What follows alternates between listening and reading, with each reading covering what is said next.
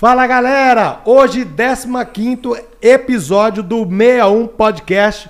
Meu parceiro Leandro Hungria está lá em Orlando e me abandonou, me deixou aqui sozinho. E eu hoje estou recebendo esse convidado maravilhoso e não poderia deixar de estar aqui mesmo sozinho. Eu estou enfrentando essa barra aqui e vou entrevistar esse dinossauro. É, mas antes de tudo, vamos agradecer aqui aos nossos patrocinadores: Academia Corpo e Saúde, Atacadão dos Suplementos, Agência Acreditar, Clínica Corpo Perfeito, Frangueto, o melhor e mais crocante de Brasília, JK Laboratório, Mamurge, Mamute Energy Drink, o energético sem açúcar. Na mão sushi, democratizando o sushi de qualidade. Santa Pizza, a melhor pizza da cidade. Eu e o meu convidado já comemos aqui a Santa Pizza. Steak Bull, churrascaria do meu amigo Roberto Oliveira, a melhor churrascaria de Brasília. Agora, a melhor parte de todas, vamos conversar com o nosso convidado de hoje. Ele é apresentador, ator, cantor, humorista, já trabalhou com grandes emissoras no país Globo, SBT, já apresentou mais de 15 programas, participou da escolinha do professor Raimundo e da Fazenda 3.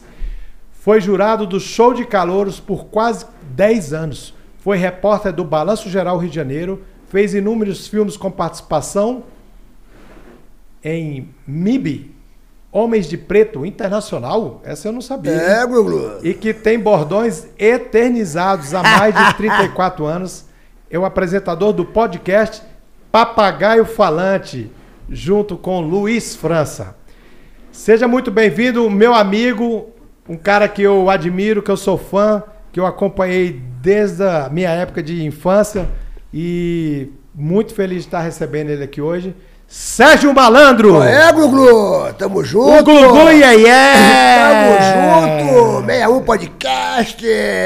Cara, o Serginho é um figura, viu, mano? É, Gostei da apresentação aí, tu falou várias coisas aí. Quando a gente estava vindo para cá, é, a minha esposa me falou ainda uma coisa que eu não sabia. O cara é troféu imprensa. Você tem noção disso? Ganhei cinco troféus imprensa. Cinco troféus é, imprensa. É. Além de tudo isso que eu falei, o cara ainda tem cinco. Não é um, não, brother. É cinco troféus imprensas. O é. cara é o Roberto Carlos da TV. Roberto Carlos Como é, jurado, como jurado, como jurado. Porra. E você falou o filme MIB aí, você me viu no filme MIB? Eu não sabia dessa. É, Eu não sabia dessa. Mas foi bacana, foi bacana. Teve uma pesquisa para. É, eu fiz uma participação no, no. Porque eles escolhem uma celebridade de cada, de cada país, né? Lá no, no. A Madonna já participou, o Michael Jackson.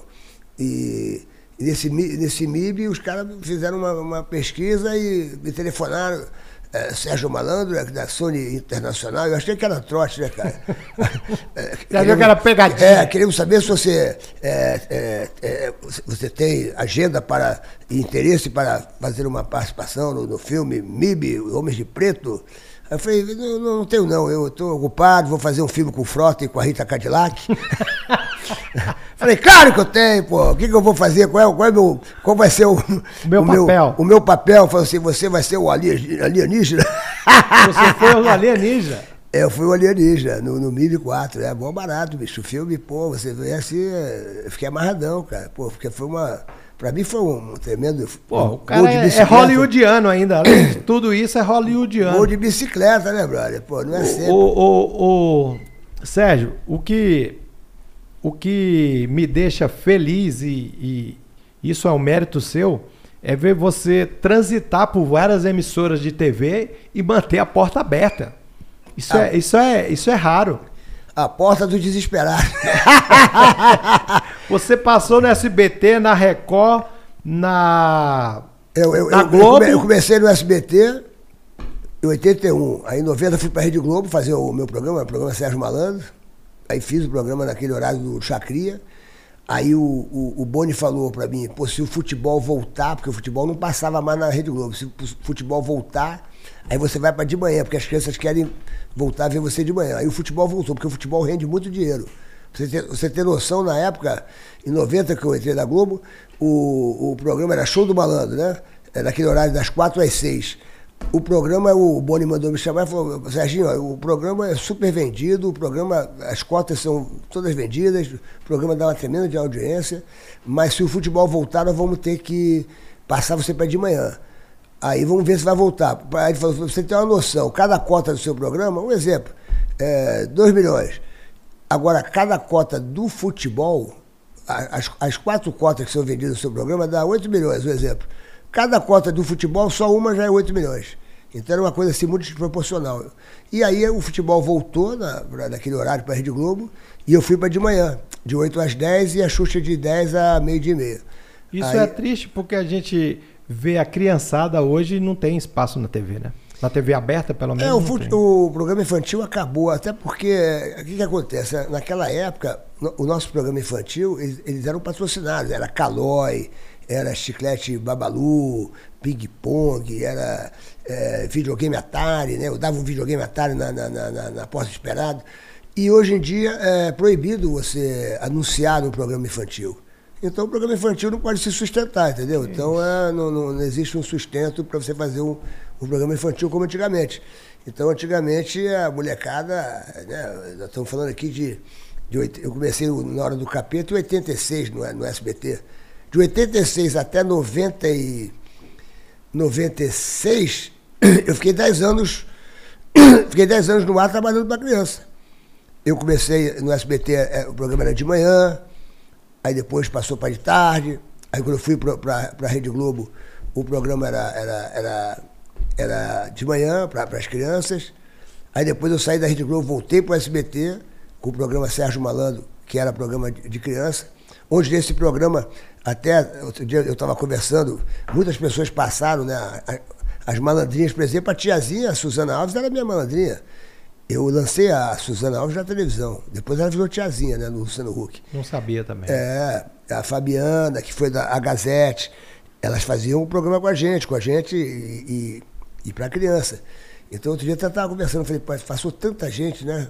Com negócio de malandrinha, e uma hora era para criança, depois eu comecei Aí eu fui para a CNT Gazeta, onde eu, pô, dei 19 pontos de audiência. Imagina se dá 19 pontos de audiência um na CNT Gazeta. Na, na, Gazeta. Pô, na Gazeta você não, não assistia? Assistia? Pô, não é, perdia um. Era em 1999, 1999. Era no sábado. Festa do Malandro. À noite. Pô, festa do sábado Malandro. Sábado à noite é, ou era sexta? Festa do Malandro era de tarde, de 4 às 8, ao vivo e de 10 à meia-noite e meia. Repetia. Não, não, ao vivo. Ao vivo também? É, ao vivo, pô, tinha a Casa dos Tu tava dono da Gazeta já. Era né? dono da Gazeta.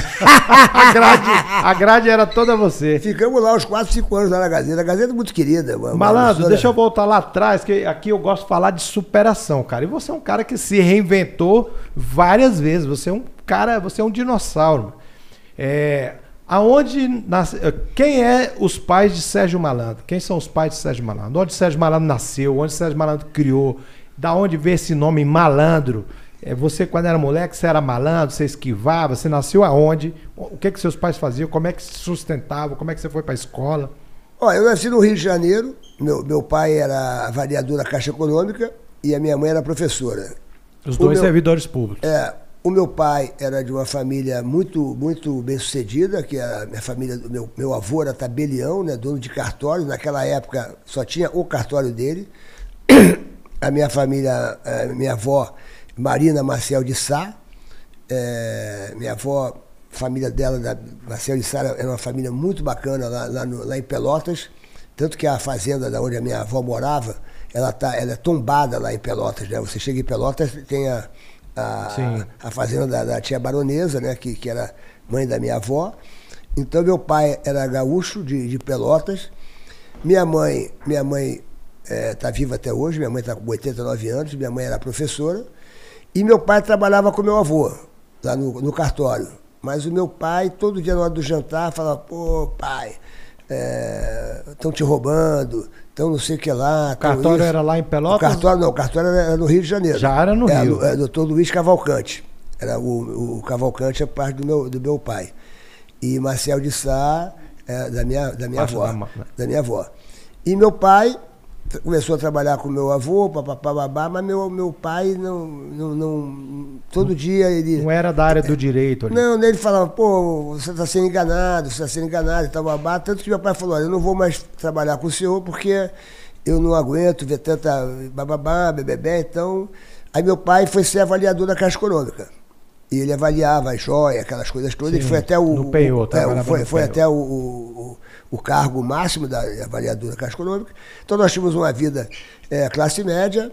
Nós morávamos ali na Lagoa, na, na, na, em frente, perto da Lagoa ali da Rodrigues de Freitas. Apartamento, três quartos, um, um, banheiro, que até brinco no show, quando eu falo do, do general, depois quando meu pai morreu, minha mãe casou o general. E aí eu, eu estudava no, no, colégio normal e tal. Aí meu pai. Colégio particular, você estudou? Já no colégio particular. Fui expulso de quatro colégios, sacou? Eu era muito levado. Pô, fui expulso do Andes, do Zacarias, do Externato Atlântico, do Americano. Era muito levado. Fui parar no Panetone Vieira, que é um colégio bem bacana, onde eu tenho amigos até hoje. Um colégio tradicional do Rio, mas um colégio assim que era. Era só. Isso aí era, foi na, que ano, Malandro? Pô, eu, isso aí eu tô falando. 70? do colégio? É. É, mais ou menos, não, até, até menos. 60, 68, sacou? Dessa turma da tua época aí, é. quem, quem que tá lá hoje? O Luli Juba ali, aquela turma da armação? O André Debias é meu amigo até hoje, pô. O André Debias estudava no, no estudava colégio Mário Antônio Vieira, sacou? Aí a gente fez o filme Menino do Rio, o André me convidou para fazer o Menino do Rio, eu nem era artista. Aí fizemos o filme Menino do Rio, que foi o primeiro filme que eu fiz e que mudou a, o Rio de Janeiro, foi um, né, o Menino do Rio foi um filme que arrebentou. Aí depois eu fiz outros filmes, né? Fiz Garota Dourada, aí já era artística. Garota Essa Dourada. questão das produções, né? Porque tipo, aqui em Brasília a gente tem, tem emissora de TV, claro, mas não tem essa produção de novela, produção de filmes, né? Essa produção no Rio de Janeiro é, veio lá atrás. É, não, é, eu comecei lá no, lá no Rio, o filme foi o Menino do Rio. Aí depois eu fiz vários filmes, aí eu já fiz como artista. Mas ah, falando só, voltando um pouco lá na, lá na, na família, que estava falando lá na família. E aí meu pai era, era uma pessoa muito simples, né? Pá, classe média e tal, pá. E meu pai morreu de infarto, muito jovem, com 45 anos de idade, teve um infarto.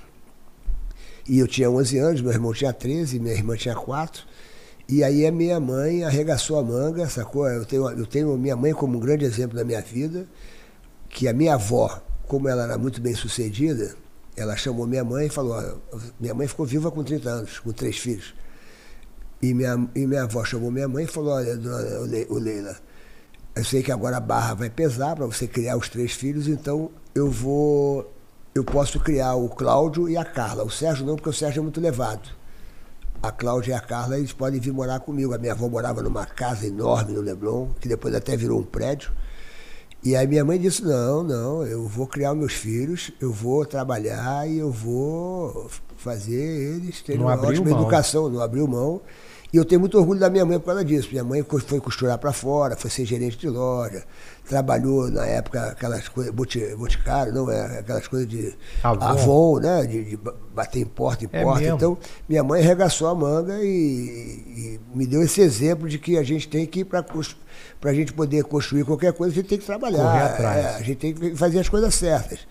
Quem é certo vai dar certo. Então, minha mãe sempre foi o meu espelho de, de, de, de, de exemplo, né? Minha então, você tinha pai. 13?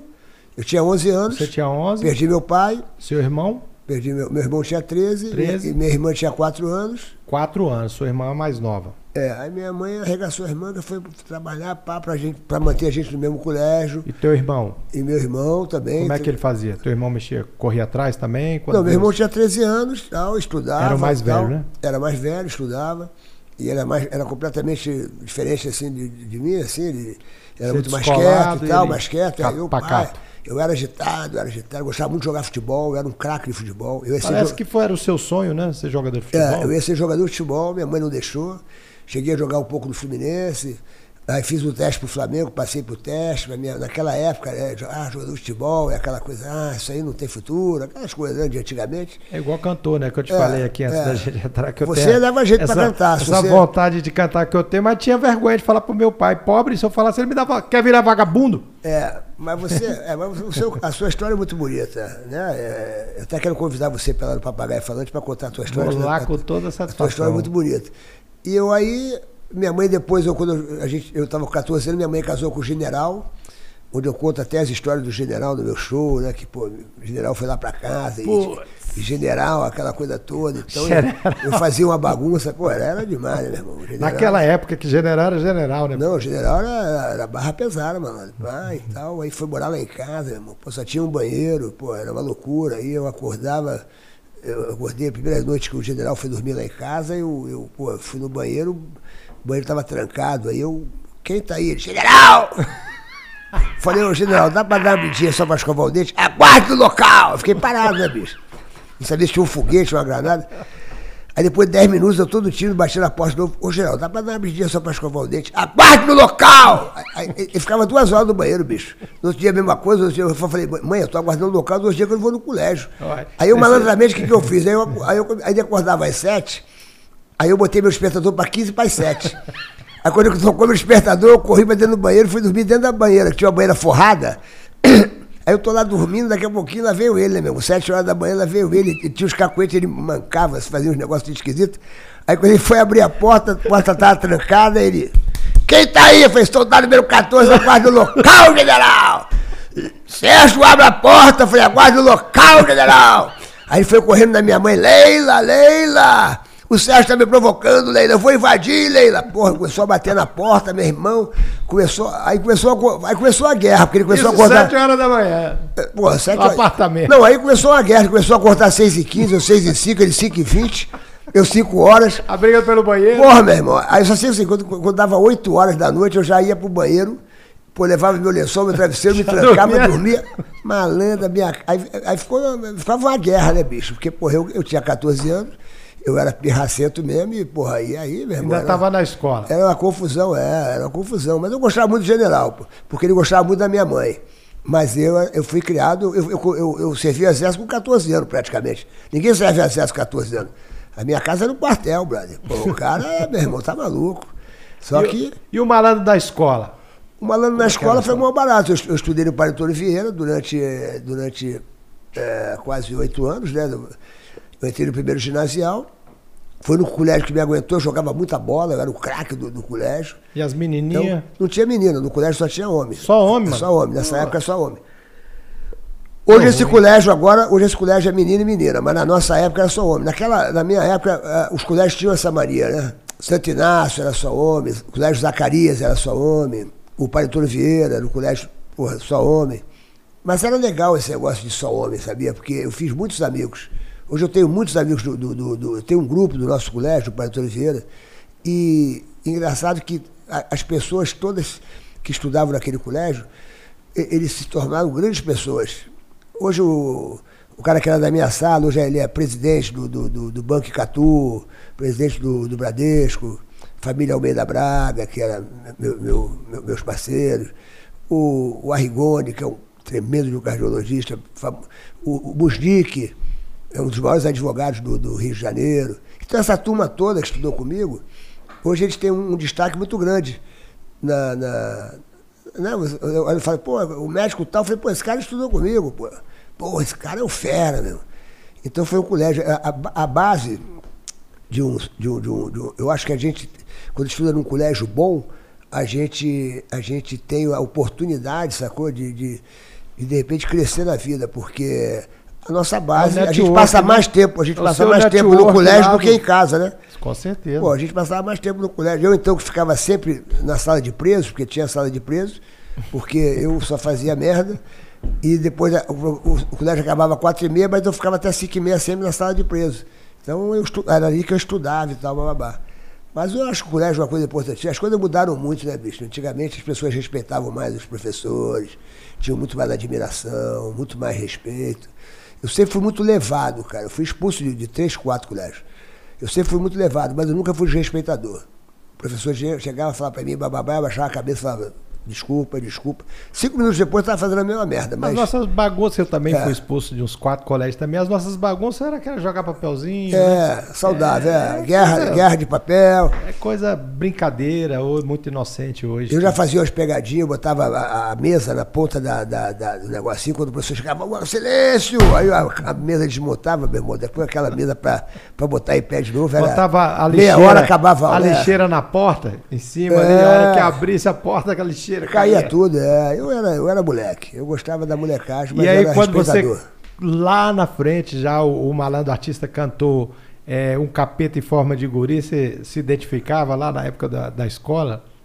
Essa música, essa música não é minha, né? Essa música é, é, é, uma, é, uma... é uma versão americana, mas é, quem me mandou gravar essa música foi o Sérgio Reis. O Sérgio Reis, um dia gente, eu estava voltando no, no, avião, numa ponte aérea e tal, e ele falou, Serginho, babá, falou, Serginho, você tem que gravar uma música que foi muito sucesso na minha época, da Jovem Guarda, não sei o que, não sei o que lá, babá. E é chama-se O Escândalo. Quem gravou foi um, eu não me lembro, era, era um conjunto de filhos, eu não sei quem, quem foi, falou assim, grava a versão. Grava a versão que você vai explodir. E aí eu vendi mais de um milhão dessa. Conheci o capeta em forma de guri e tal, pá, e foi bem bacana. O Silvio Santos adorou a música, botava na programação do SBT. Um, um, eu fiz um, um clipe na época, né? E aí foi um sucesso. Eu dei muita sorte na, na minha, na minha. Cara, eu não acredito que sorte. É. Você se reinventou em, em vários. Olha só, Hoje, nessa época que você não pode falar, ah, você acabou de falar aí por que hoje não tem programa de TV, porque não pode fazer sorteio, o ECA, né? Estatuto da Criança e do Adolescente. Hoje, praticamente é, ingessa tudo que, que, com a criança, até com, com o idoso, que é para proteger, mas protege demais, fecha demais. Hoje o pai não pode dar uma palmada no filho que vai preso, né? Então as coisas hoje estão tá realmente muito difícil. E o malandro, eu acabei de voltar do seu show agora mesmo, o malandro tá aí, 67 anos. 66, por 66 anos. 33 pô. anos, para de falar pô, idade. Tu, tu, se reinventou aí. 33 anos de idade, por de idade. Esse cara é louco, bicho, tá falando de idade. o Artista não tem idade. O cara se reinventa. fala de boca cheia, 60 e pouco. Tá louco, bicho. Bom, porque se eu chegar com 66 igual tu tá, eu tô bem, porra. Tô com 33, tô com menos que tu. tu gostou do show? Tu curtiu o show lá? Curti o show. Deu risada no show lá? Muita. Tem muita, muita história nova agora muita, no show, é né? eu te falo, cara. É Nós muita história nova. Nessa, nessa, nessa geração Nutella, geração mimimi, e o malandro tá aí fazendo brincadeira, contando piada, contando história, fazendo todo mundo se divertir. Uma época dessa de pandemia que anda todo mundo mal-humorado, né, cara? Antigamente é, eu, só eu era mal-humorado, hoje eu, você anda no trânsito, todo mundo é brigando, toda uma confusão. Você vai num, num, num, show igual o seu e solta lá umas boas gargalhadas. É, o cara. pessoal riu bastante, né? Eu gosto, eu, eu, gosto de ver as pessoas rindo. Eu estou fazendo direto, fazendo muito show para a empresa também, sacou? Porque. É eu faço, tipo, motivacional e misturo com stand-up. Tá com o podcast agora tudo. lá. Podcast tá lá, o Papagaio Falante. Eu tava assistindo ontem a entrevista que você fez lá com a doutora Deolane. Pô, foi maravilhosa Pô, Foi muito né? bacana aquela entrevista. Ela é muito inteligente, ela, aquela menina, né, bicho? Muito ela tem um público muito forte, Cara, bicho. Eu assisti uma live dessa mulher fazendo um sanduíche na cozinha esse dia. Ela deu 90 mil pessoas na live é, dela no Instagram. Ela é fortíssima. Tem lá, cabimento. Lá tem, lá no nosso papagaio, mais de um milhão de pessoas assistiu a, a entrevista dela. E ela é fortíssima, bicho. Eu, ela... eu, eu tô acompanhando o seu trabalho lá. É mais uma que você se reinventou mais uma forma que você se reinventou. Hoje você tem o seu próprio programa lá, o Papagaio. E, e por que Papagaio Papagaio falante? Falante. Ah, brother, porque a gente fala tanto, a gente, a gente, a gente às vezes fala mais do que o entrevistado. Às vezes a pessoa fala, tá falando mais do entrevistado, deixa o cara falar. É. Eu falo, o programa é meu, eu falo o que eu quiser, pô. Isso aí. Eu, quando, eles, quando, eles, comentam lá embaixo, eu falo, arrumamos mais um diretor agora? É, é, porque a, a gente Não, quer... mas eu falo zoando, porque o pessoal hoje em dia, todo mundo abriu esse negócio de comentário, eu acho justo isso, as pessoas falam. Mas tem uns que falam que são do contra. É. Às vezes eles falam assim só para sacanear, assim, é, vai lá um convidado, aí ele faz um comentário contra o convidado, mas é assim, uma, eles querem chamar atenção. Mas eu acho legal isso aí, porque eu, eu acho bacana essa coisa deles fazendo comentário, eu leio os comentários. Aí eu, a gente responde, eu, eu, no meu Instagram, né, no, no arroba Serginho Malandro, eu leio, eu leio todos os comentários.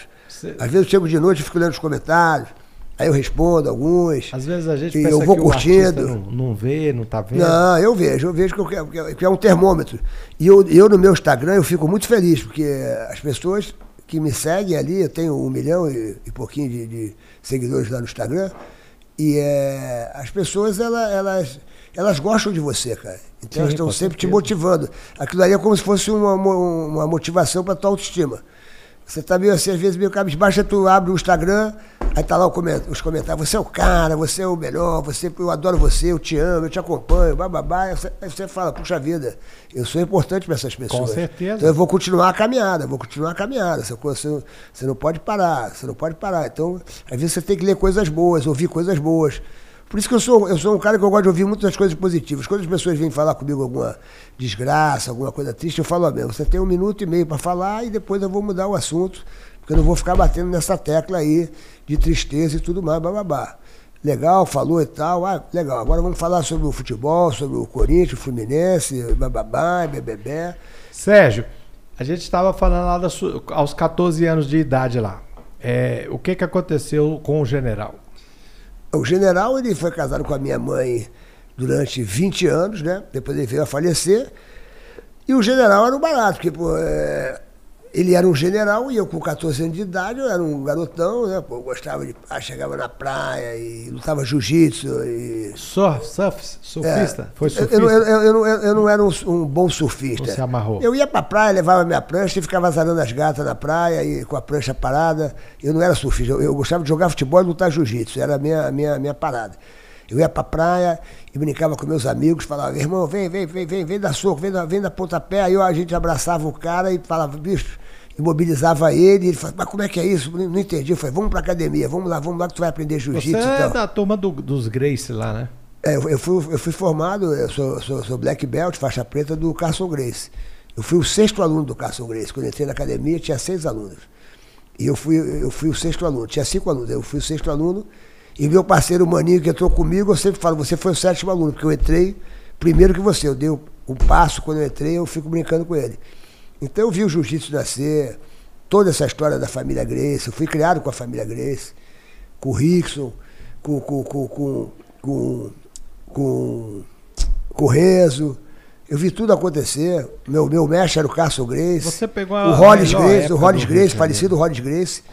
Ele era da mesma academia, ele dava aula segunda, quarta e sexta, e o Carson dava aula terça, quinta e sábado. E eu treinava terça, quinta e sábado. Esse é o? O Hollis Grace, que foi um, um cara que era feríssimo, que morreu de asa delta. Eu, tô, eu sou dessa época. E o Carson Grace, nosso mestre Carson Grace, que ganhava aqueles vários estudos todos, de todo mundo, Valdemar Santana, aquela coisa toda, ele já, já faleceu, nosso mestre faleceu. Que é o Mas, senhorzinho, né, do cabelo é, branco lá. É, não, o cabelo branco é o Hélio Grace. Hélio, Hélio. Que também já faleceu o Carlos Grace, que introduziu o jiu-jitsu para cá, que era o pai do Carson, faleceu. E hoje quem está aí no, no, no, no, né, tem, quem está aí para contar a história são o, é o, é o, é o Roller, é o Rickson, é, é o Teve Renzo. aquele que era arrumador de confusão, parece que morreu na cadeia, alguma coisa assim, morreu focado. É o Raia, o, é o, é o Raia. O, o Raia faleceu, o Raia faleceu já há alguns anos e ele teve um surto, né? O Raya estava. Ele infelizmente caiu muito nas drogas e, e foi vencido pelas drogas. Teve um surto e tal, aí acabou parando na cadeia e acabou falecendo na, na cadeia. Faleceu dentro da, é, da cadeia, né? Até hoje ele ninguém era... sabe direito o que aconteceu. Acho que ele era a ovelha negra, né? Foi uma Porque injeção. Eu nunca ouvi falar de outro. Foi uma injeção. Outro Grace aí que que, é, que arrumasse. Família Grace é uma família maravilhosa, bicho. Família Grace é a família maravilhosa que introduziu o jiu-jitsu. Hoje o jiu-jitsu é conhecido no mundo inteiro. A arte marcial mais, mais querida do, do, do, do mundo, né, cara, é o jiu-jitsu. Quer dizer, na minha, na minha opinião. Hoje os grandes lutadores de MMA, eles têm que saber jiu-jitsu, porque senão não conseguem é, vencer seus adversários, assim como outras lutas também que, que cresceram hoje no, no MMA o próprio lutador de jiu-jitsu, hoje ele tem que saber boxe, tem que saber muay thai, tem que saber Mas tudo. Mas da sua boa forma, essa, essa disposição que você tem, essa vigor que você ainda tem muito, é, Você acha que partiu do jiu-jitsu? Você é um cara do esporte ou só era jiu-jitsu? Você corria Não, na eu praia? gostava, eu gostava muito de jogar futebol e lutar jiu-jitsu. E, e- e a preparação do jiu-jitsu, quando tinha campeonato, então você tinha que dar umas corridinhas. Lá no Rio de Janeiro tem as paineiras, que a gente corria nas paineiras. Então eu gostava muito de, de, de lutar de treinar e de jogar bola. Minha, minha paixão era essa, jogar bola. Nunca fui de, de, de um outro esporte. Né? Eu jogava vôlei de onda, mas não era um jogador de vôlei. não- eu não era. eu Jogava frescobol na praia, mas não era não, não é um esporte. Tal, E mas- você parece que, da mesma forma que você entrou em várias emissoras de TV, parece que seu vínculo de amizade, você nunca teve inimizades, né? Parece É. que quando você, você mesmo jovem lá, fazia jiu-jitsu, eu nunca ouvi falar de confusões sua. É, não, eu sempre fugi de confusão. Eu não, eu não gosto de, de Você, confusão. pa- você parece que é amigo de todo mundo. Todo mundo gosta de você, você é amigo de todo mundo. É, eu, eu, eu, eu sempre gosto de agregar. né? Eu sou uma pessoa que eu gosto de ver todo mundo feliz, sorrindo. Tanto que é, uma vez eu fui no Chico Xavier, lá em, Uber, em Uberaba, e fui até lá para ver se recebi alguma mensagem do meu pai, né? Que meu pai foi embora muito cedo. E o Chico Xavier, que eu conheci pessoalmente, até na sua própria residência, na sua casa, ele falou para mim, Serginho, você tem uma missão muito importante nessa vida, levar alegria para as pessoas. Qualquer lugar que você passar neste planeta, nesse mundo, a sua missão é levar alegria para as pessoas. Então eu sou uma pessoa que eu sempre gosto de levar alegria para as pessoas. Eu gosto de ver sempre as pessoas rindo, as pessoas dando gargalhada, as pessoas felizes. Eu nunca, é, eu, eu nunca falei mal de ninguém. Você nunca vai me ver falando mal de ninguém. Se você fazer uma pergunta aqui, ah, fulano, babá, se eu não, não gostar, eu falo, ah, ah, tal, não falo nada. Se eu gostar da pessoa, eu vou elogiar, eu vou falar e tal. Então isso é uma filosofia minha, é, desde de, de moleque, desde de, de garoto. Eu não gosto de falar mal de ninguém. Então você nunca vai saber por ninguém que eu já falei mal de ninguém. Isso eu acho uma coisa que carrega comigo. Então eu sou uma pessoa que gosta de ver as pessoas bem. Às vezes é isso que te deixa de porta aberta por onde você passa. Que por onde passa. E às vezes a gente. é, é, eu te acompanho desde criança, às vezes a gente pensa que o Sérgio Malandro é um personagem. Mas não é. O Sérgio é esse cara que está na frente das câmeras, o que está em cima do palco. É o cara que a gente estava entrando na portaria do prédio aqui. Pô. E eu falei pro porteiro, falei, conhece esse cara? Porque o David Brasil teve aqui É. semana passada e já estava dentro da van. E eu olhei, eu vi que ele estava assim, querendo tirar uma foto com o David, estava triste. Eu falei, David, tira uma foto Eu com ele. tava de máscara, O David né? desceu da van e foi tirar uma foto com ele. Aí hoje eu falei, ó, tu tá vendo que esse cara aqui, Aí eu tirei a máscara. você tirou a máscara, o aí que, que ele falou, falou? Paulinho Gogó. Mas eu fiquei honrado, porque eu gosto muito do Paulinho Gogó, pô. Eu gosto muito do Paulinho Gogó. Eu, e vai entrar pro seu cast de piadas aí. no- É, é, já vai entrar no meu, meu cast. A que nem, a- que a eu conheci uma menina uma vez, pô, ela, ela, ela tava bêbada. Aí ela olhou pra mim, pá, e tal, e eu, pá, uma menina linda, e o pá, jogando talento nela, jogando iê jogando glu-glu. Daqui a pouquinho ela olhou pra mim, dança, gatinho, dança. ela achou que eu era o Rodrigo Faro. Aí eu dormi no sofá, ela dormiu no outro. Aí no dia seguinte eu estava lá na cozinha, ela acordou, bom dia, você viu o Rodrigo? Falei, olha, seu Rodrigo saiu bem cedo. Malandro, essas coisas que você conta no seu show é verídica mesmo? verídico, tudo é verídico. É claro que você bota uma piada a mais, você bota uma, né? Mas a maioria das histórias são As histórias são verídicas, tudo. Eu contei hoje, eu contei lá no show a história do Papai Noel com a Xuxa. Aquilo ali é tudo verdade. Marlene dando, dando, dando esporro na Xuxa e em todo mundo. É tudo verdade. É o que eu Só falo. que você vai botando. as- é, o jeito de, é o jeito de contar que você faz com que as pessoas é, deem risada. Então você tem que saber contar a história. Entendeu? Eu vou chegar e falar, eu estive aqui no, no 61 Podcast, papapá, com o Ronan, papapá. É o jeito de contar. Aí cheguei aqui na porta, ele falou assim, quer tirar uma foto com ele? O cara falou, claro, adoro o Paulinho Gogó. Já foi a piada. E foi verdade o que aconteceu, mas tudo é Foi jeito de contar. Se eu contar, ah, tava na cara olhou pra mim e falou, ah, é, o Paulinho não vai ter graça, agora você fala, porra. Aí ele falou assim, porra, ele falou, olha, esse cara é teu fã, Sérgio Malandro. Aí eu já, eu já- eu já- a gente já dá uma. Uma já bota o molho. Aí eu falo, pô, aí o Ronan falou, meu irmão, esse cara é teu fã, pelo amor de Deus, tira uma foto com ele. Eu falei, claro, com o maior prazer. Porra, adoro quem é meu fã. Já estufei o peito, já pá. Já abotei a camisa, já botei meu óculos escuro pra falar, porra, capricha. Ele falou assim, porra. Aí eu falo, aí o cara me olhou e falou assim, meu irmão, meu sonho era fazer uma foto com você, Paulinho Gogó. Falei, então tá bom, então tu espera a próxima oportunidade que eu tô subindo o elevador. Porra, e deixei o cara na mão. Aí já vou contar desse jeito, sacou? Aí, ó. Não foi o que aconteceu, mas foi a metade o que aconteceu. Foi. Então você vai contando é, do seu jeito, sacou? Porque tudo é, é o jeito de contar a história, né? A Marlene Matos está onde hoje, Serginho? Marlene Matos eu nunca mais vi, bicho. Saiu da, saiu da Globo, saiu da TV? Nunca mais vi a Marlene Matos. Eu soube, é, porque a Xuxa está fazendo um documentário aí pela Disney, que até o pessoal me ligou e tal. Eu soube, eu não, não, falei com a Xuxa ainda. Eu vou até me encontrar com ela agora que eu vou fazer o show do navio dela. Vai ser bem legal esse navio, hein? Se você puder ir, vai que vai ser, pô, o navio aniversário da Xuxa. Vai ser dia 24 de, de março. E, eu vou fazer um show lá, vou fazer o meu show lá dentro do navio. E ela convidou também para fazer show lá no Lulu Santos a Cláudia Leite e a Ludmilla. Então vai ser um. Que bacana. É porque é aniversário dela. E ela vai fazer o show dela, né, bicho? O show dela é espetacular. Desce a nave, oh, as pessoas choram. É Sérgio, é coisa. Eu já tive contato com o Arnold Schwarzenegger. Mas eu sempre falo, meu nome é Ronan Carlos. Ronan Carlos. Ronan Carlos. Até o dia que eu conheci a minha esposa, eu cheguei para ela e falei assim: qual é o seu nome? Ela falou: é, Gra é Grace. Aí eu falei: Grace? Só Grace ela é Graciela. E o seu? Eu falei: Ronan Carlos, o mesmo de Roberto Carlos. Ronan né? Carlos, que E aí, por quê? Lá em casa é Ronan Carlos, Ronei Carlos, Alessandra Carla, meu pai era Luiz, todo mundo por causa do Roberto Carlos. É, eu tive bicho. no Rio de Janeiro, toda vez que eu vou, eu vou lá para a porta do prédio dele, fico lá esperando para ver se ele sai, né?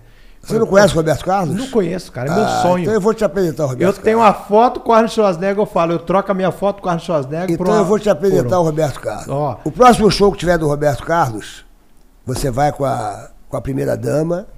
Eu vou te levar lá no camarim do Roberto Carlos. O Roberto Carlos é um cara sensacional. Cara, é muito meu, meu amigo. Sonho. Sou muito amigo do Serena, sonho, do Dodge Serena, que é o empresário dele. Eu Roberto, fico lá, eu, eu, fico na porta do prédio Ô, dele bicho, quando eu vou no Rio de Janeiro. Ô, Roberto, esperando ver se ele sai. Não, vamos no show dele. Vamos no show dele, que eu vou te levar no, no, no camarim dele, cara. O Roberto Carlos é um cara. O Roberto Carlos, é, eu conheci a. Eu conheci a, a, a Nice, que foi, que era, foi a primeira esposa dele, mãe do, da nossa querida Ana Paula, que faleceu, mãe do nosso querido Segundinho, que veio falecer agora há tão pouco tempo. Adorava o Segundinho, pô, o filho do Roberto, pô, adorava ele ele tinha deficiência visual. O Dudu. O Dudu, eu quando o conheci, ele não. não ele, ele, nós jogamos bola junto, lá no Guarujá, na casa dele. Então ele, ele, ele enxergava, usava óculos. Então eu vi ele crescendo. Então foi muito triste, cara. A perda do Dudu foi muito triste. E eu tive com o Dudu num evento que nós fomos fazer juntos é, para o Sidney da Ultrafarma, que ele fretou dois aviões e nós fomos até a cidade onde ele teve a primeira farmácia dele. E ele poxa, convidou eu, o Cid Moreira foi, o, foi uma turma, João Kleber, foi uma turma maravilhosa. E o Dudu foi, e nesse dia nós conversamos bastante, relembramos a época lá dos Guarujá, aí ele me chamou para ir na rádio dele. E aí veio a falecer, pegou uma doença aí, né? Que é essa doença que eu não gosto de falar o nome, e, e foi embora. Então o Roberto é um cara. O Roberto realmente é um cara muito guerreiro, bicho, que já teve muitas perdas, mas ele continua aí, em pé. É um cara levando... humilde, né? Você nunca viu o Roberto aí numa treta, numa confusão, num bate-pô. O cara é um gentleman. É, o cara não. E ele tem uma energia muito. Aquele. A, a, então você conviveu, você teve. Tem contato com o Roberto, você teve contato com o Tim. Qual Tim? Tim Maia. Ah, o Tim Maia, meu irmão. Tim Maia, o síndico, pô. Tim Maia, se eu contar a história que eu tive com o Tim Maia. Pô, o Timai, uma vez eu encontrei com ele no elevador, eu estava com a minha filha Stephanie, pequenininha, de dois anos, e ele olhou e falou assim: Este CD é pra você, princesinha. e deu, deu o CD pra ela, eu falei: Pô, qual é, Timai? Pai, você é Sérgio Malandro, quero falar com essa princesinha. Aí deu, deu, deu, deu, deu o CD. E uma vez eu estava numa, numa. O Timar era muito doido, né, brother? Timar era é, realmente. Pelo que, pelo que a gente viu no filme lá, pô, ele tinha uma treta, foi até com o Roberto Carlos, né? Porque eles começaram lá com os, os, os tijucanos lá. era a turma da Tijuca. É, mas cada um fala uma história ali, né, bicho? O, o filme, eu vi o filme, aliás, um filmaço, né, cara? O filme do Tim Maia foi muito sim. bacana. Mas, por, por outro lado, as pessoas. Os indícios. É, dizem que também não foi muito assim, tá? mas a gente não viveu naquela época, a gente não sabe, né? Mas o Tim Maia é uma pessoa engraçadíssima. Uma vez encontrei com ele na boate. E ele, ele cheirava assim, assim na frente de todo mundo. Não tinha esse negócio de esconder, não, né? Ele botava assim falava assim, ah! E aí, Serginho, vai? Eu falei, não, não, bicho, não, não, não. Pô, nunca usei nada nessa. Eu nunca usei droga na minha vida, bicho. Nunca. Nunca usei nada, nem maconha, fumei. Eu sou o cara mais diferente do mundo. As pessoas nem acreditam. As pessoas falam, pô, tem pessoas até que se decepcionam. Falam, mestre, tu nunca fumou nada? Eu falei, não fumei nada, bicho. Que decepção, mestre. Nasci assim, né? É.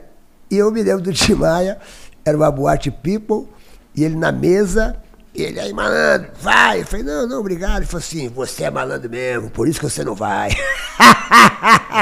É, eu nunca mais esqueci isso. E o Timar era muito engraçado, bicho. Muito engraçado. Cantava muito, né? Eu tinha um motorista, na época que eu fazia o Glu Glu, quando eu estourei com a música do Glu Glu, no Rio de Janeiro, eu, eu, eu, eu fiz muito show né, com a música do Glu Glu, em 82. E eu tinha um motorista chamado Geraldo. E esse Geraldo já tinha trabalhado com, com o Timaya. E ele, ele me falava, seu Sérgio, tá vendo aqui esse, é como se a gente tivesse aqui parado para a gente entrar no clube, né? Porque ele que me levava nos clubes, quando eu fazia muito show, aquela coisa toda do glu-glu, ele falava assim, eu estava com, eu tava com o senhor tinha aqui. É como se eu tivesse com o senhor aqui, papapá. Aí o senhor vai entrar naquele clube ali, né? Então a gente está parado aqui, esperando o contratante chegar aqui e tal. Aí eu chegava com, com, com o senhor Tim, assim que nem eu tô com o senhor aqui. Era só atravessar a rua que eu estava no, no, no, show. Aí ele olhava e falava assim, Geraldo, vamos embora. Aí eu falava, seu Tinho, tá ali a porta ali, a gente vai entrar ali agora na porta, no clube ali, ó. Tá, o clube tá abarrotado de gente. Geraldo, me escute, vamos embora. E ele, ele presenciou isso várias vezes. Essa história do Timaya que não ia no show, isso aí da verdade mesmo. Ele chegava na porta do show. Olha que loucura, hein? Chegava na porta, era só atravessar e entrar no clube. Será que ele sentiu medo? Eu não coisa? sei, brother. Aí tinha que perguntar a pra ele. A noia, né? Aquela noia. Às vezes dava uma noia nele, pô, não vou entrar aí não. Bicho, eu fui ver um show do Timaya, no Scala, era uma casa do Chico Recarrei. Foi o show mais engraçado que eu vi na minha vida. O Chico Recarrei foi que abriu essa boate Zoom aqui naquele centro comercial Gilberto Salomão. A primeira boate que teve lá foi Zoom, era do Chico Recarrei. É, o Chico Recarrei é um grande empresário da noite. E ele é dono do Scala. E o, e o Timaya estava inaugurando o Scala, reinaugurando o, o, o Scala. O Scala tinha sido fechado e o Timaya foi reinaugurar.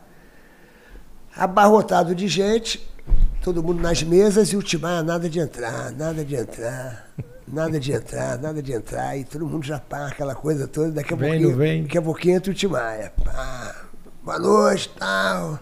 Aí, é, desculpa aí, quem demorei, tal, mas Vitória Regia, vai, é, me dê motivo para ir embora, babá.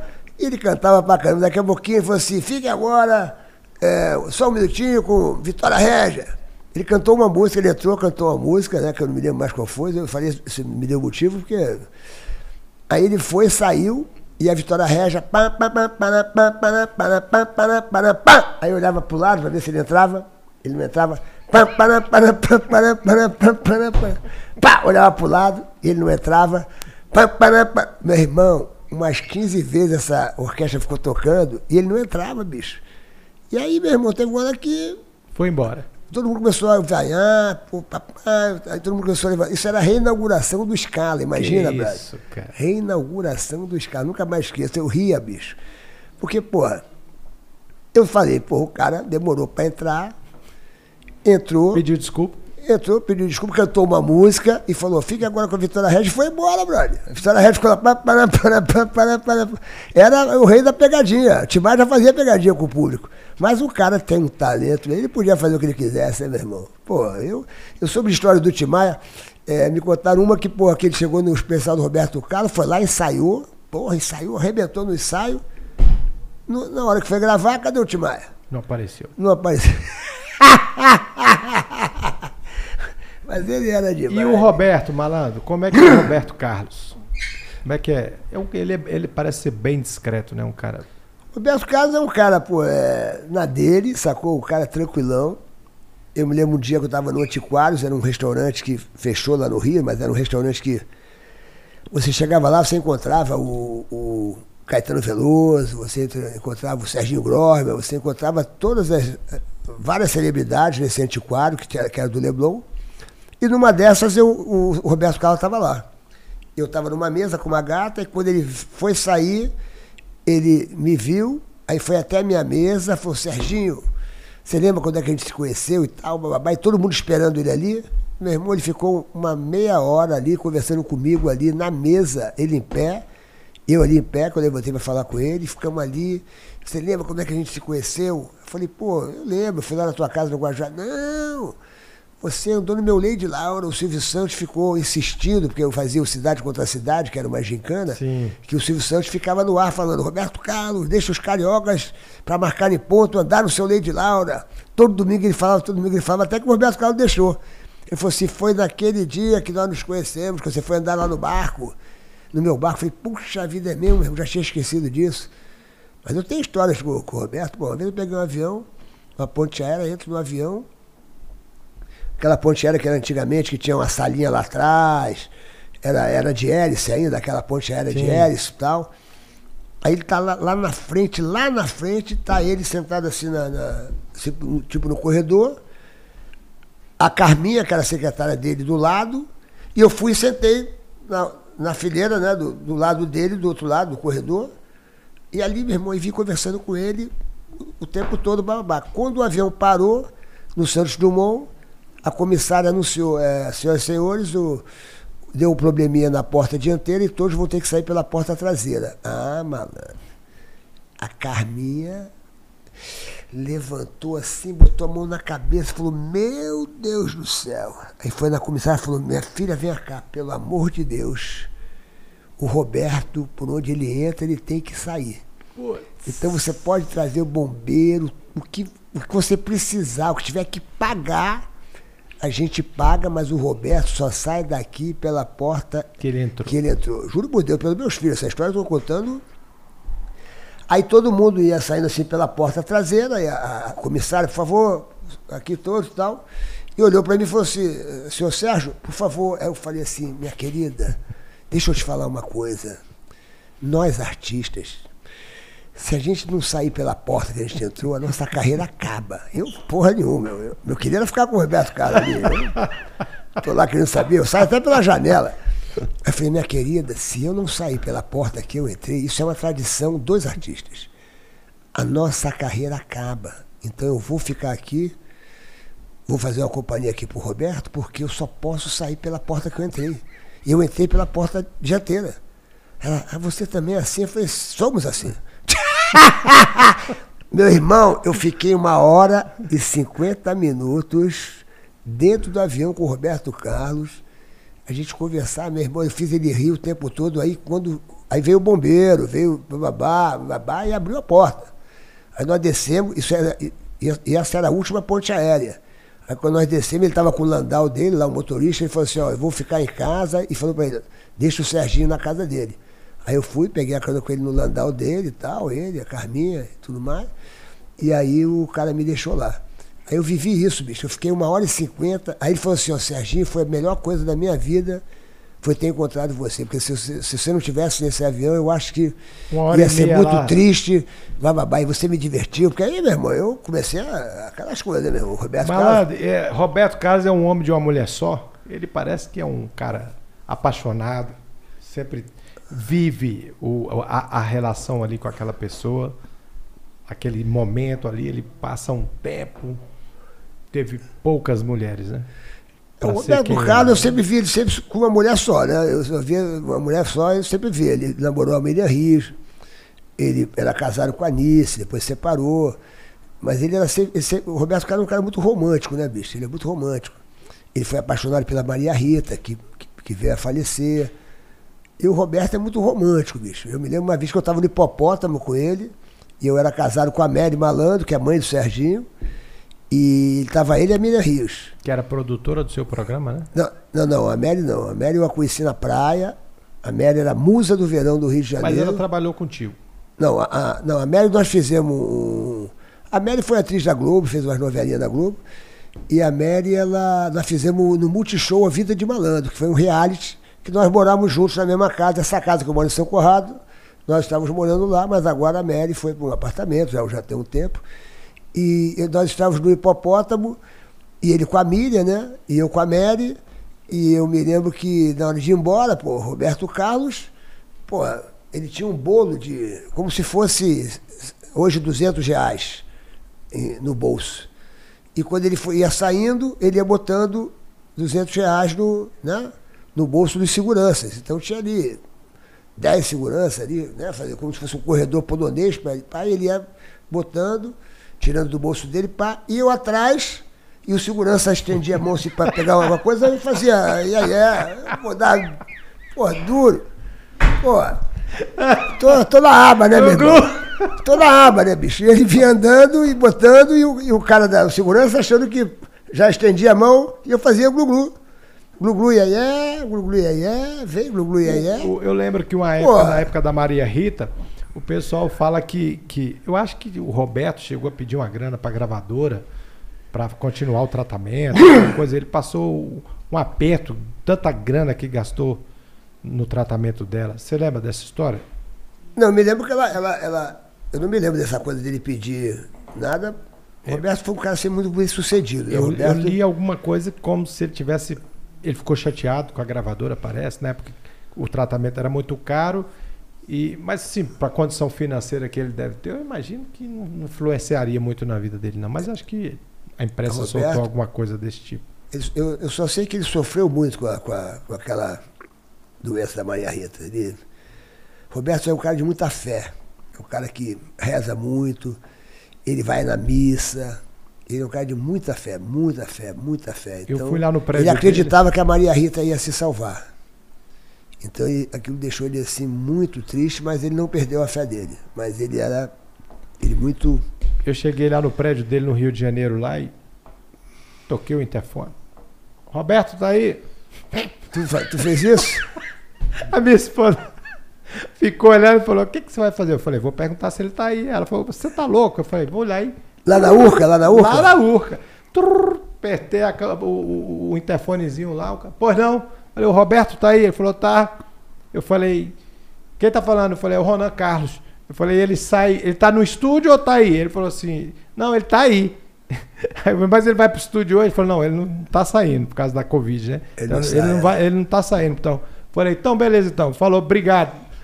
Aí, minha, aí ela ficou de longe, de tanta vergonha. Ela pensou, o cara é louco, vai lá tocar o telefone. Falei, ah, mas. Eu vou, te, eu, eu vou te levar para você conhecer ele. Eu prometo, isso aqui é uma promessa que eu faço a você. A hora que tiver um show São Paulo, ou no Rio, ou até aqui mesmo em Brasília, né? Se eu tiver a oportunidade de vir até aqui, eu vou, eu vou pegar você a, e a primeira dama e você vai conhecer o Roberto, e tu vai se encantar. O Roberto é um cara muito generoso.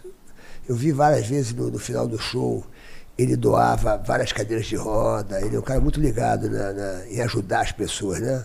Roberto é um cara muito Malandro, e a fama? A fama, a gente sabe, a palavra de Deus diz que a soberba precede a queda.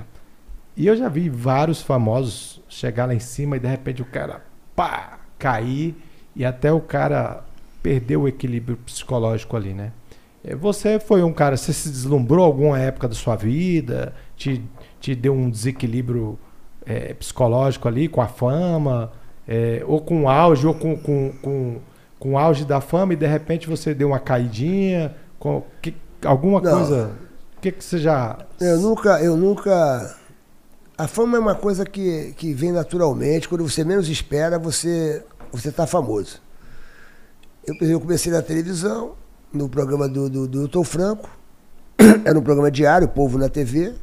Comecei a fazer o show de calouros, que foi ali que me deu uma, uma popularidade nacional, porque o programa do Silvio Santos dava muita audiência e eu me destacava muito porque a gente fazia uma, uma, dupla muito forte e o Silvio Santos me dava muito espaço. ele, ele me perguntava, Sérgio Malandro, quanto vale o show? Ele fazia assim para eu, eu, tinha que inventar alguma coisa. Eu inventava, eu subia na mesa e tal, aquela coisa toda. Isso foi em 80, 81, 82. E de repente você está andando na rua e as pessoas naquela época te pediam autógrafo, né? Não tinha esse negócio de, de, de fotografia, de não tinha esse negócio, era, era autógrafo, você tinha que parar e dar o autógrafo mesmo. Aí de repente você está no aeroporto comendo, no restaurante, de repente vem uma pessoa no meio do teu almoço, pô, me dá um autógrafo, você fala, claro, claro, para que um pouquinho atrás dela já tem duas, três, quatro, cinco e você não conseguia comer. Aí, pô, avisava, o negócio do avião avisava, ah, rapaz, você largava. Várias vezes na minha vida eu largava os pratos. Eu acabava de, o prato acabava de chegar, mas quando via tinha uma fila. E você tinha que dar um autógrafo. Porque o, o artista que, que recusa a, a atenção do, do, público, aquele artista passa naquele momento a não ser mais um artista. Porque o, o artista, quando ele se propõe a ser um artista, ele tem que saber que você vira um público. É, um patrimônio das pessoas, patrimônio sacou? Você não é uma pessoa só da sua família. Você tem que ter a gratidão, porque você vive daquelas pessoas, daquelas pessoas que, que te inventaram. A partir do momento que eu, se eu chegar, se eu andar num, num, lugar e ninguém brincar comigo, eu falo, pô, o Sérgio Malandro acabou. Eu, eu ando na rua, às vezes eu estou de moto, de capacete, e yeah, yeah, glu, glu, yeah, yeah. E isso acontece em qualquer lugar isso vai Teve algum dia assim que você acordou e falou, porra, hoje eu não tô afim nem dar bom dia para ninguém. Aí eu não saio de casa. Ah. Se eu estiver triste, aí eu não saio de casa.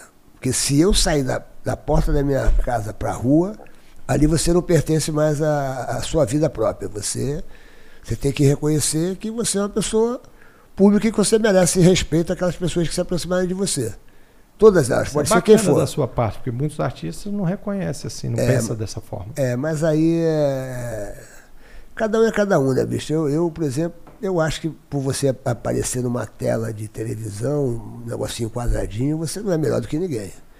Isso aí, a pessoa que se acha que é melhor do que alguém porque está num quadradinho da televisão é uma pessoa completamente imbecil, né? Uma pessoa que se achar melhor do que alguém porque é famoso, porque tem isso, porque tem aquilo, isso não existe, porque todo mundo é igual. No final todo mundo é igual, vai para a mesma parada, entendeu? Então, é, quanto mais nos dias de hoje, que você vê que quantas pessoas não foram embora nessa Covid. E, Com as contas cheias. Não, o cara pode ser milionário, famoso, pode ser quem for, velho. Pode ser quem for. Steve Jobs, pô. Steve Jobs é o dono do mundo, o cara, presidente, dono da Apple. Pegou aí uma doença e, e falou, poxa, o máximo que eu podia fazer com todo o meu dinheiro era comprar um hospital, uma, o melhor cama do hospital. Eu não podia chegar para aquele mendigo ali, dar todo o meu dinheiro para ele, vou dar, vou dar um trilhão de dólares para ele, e falar, ó, você me dá a sua saúde e eu te dou um trilhão de dólar. Eu daria um trilhão de dólar para ter a saúde daquele mendigo, mas isso não existe.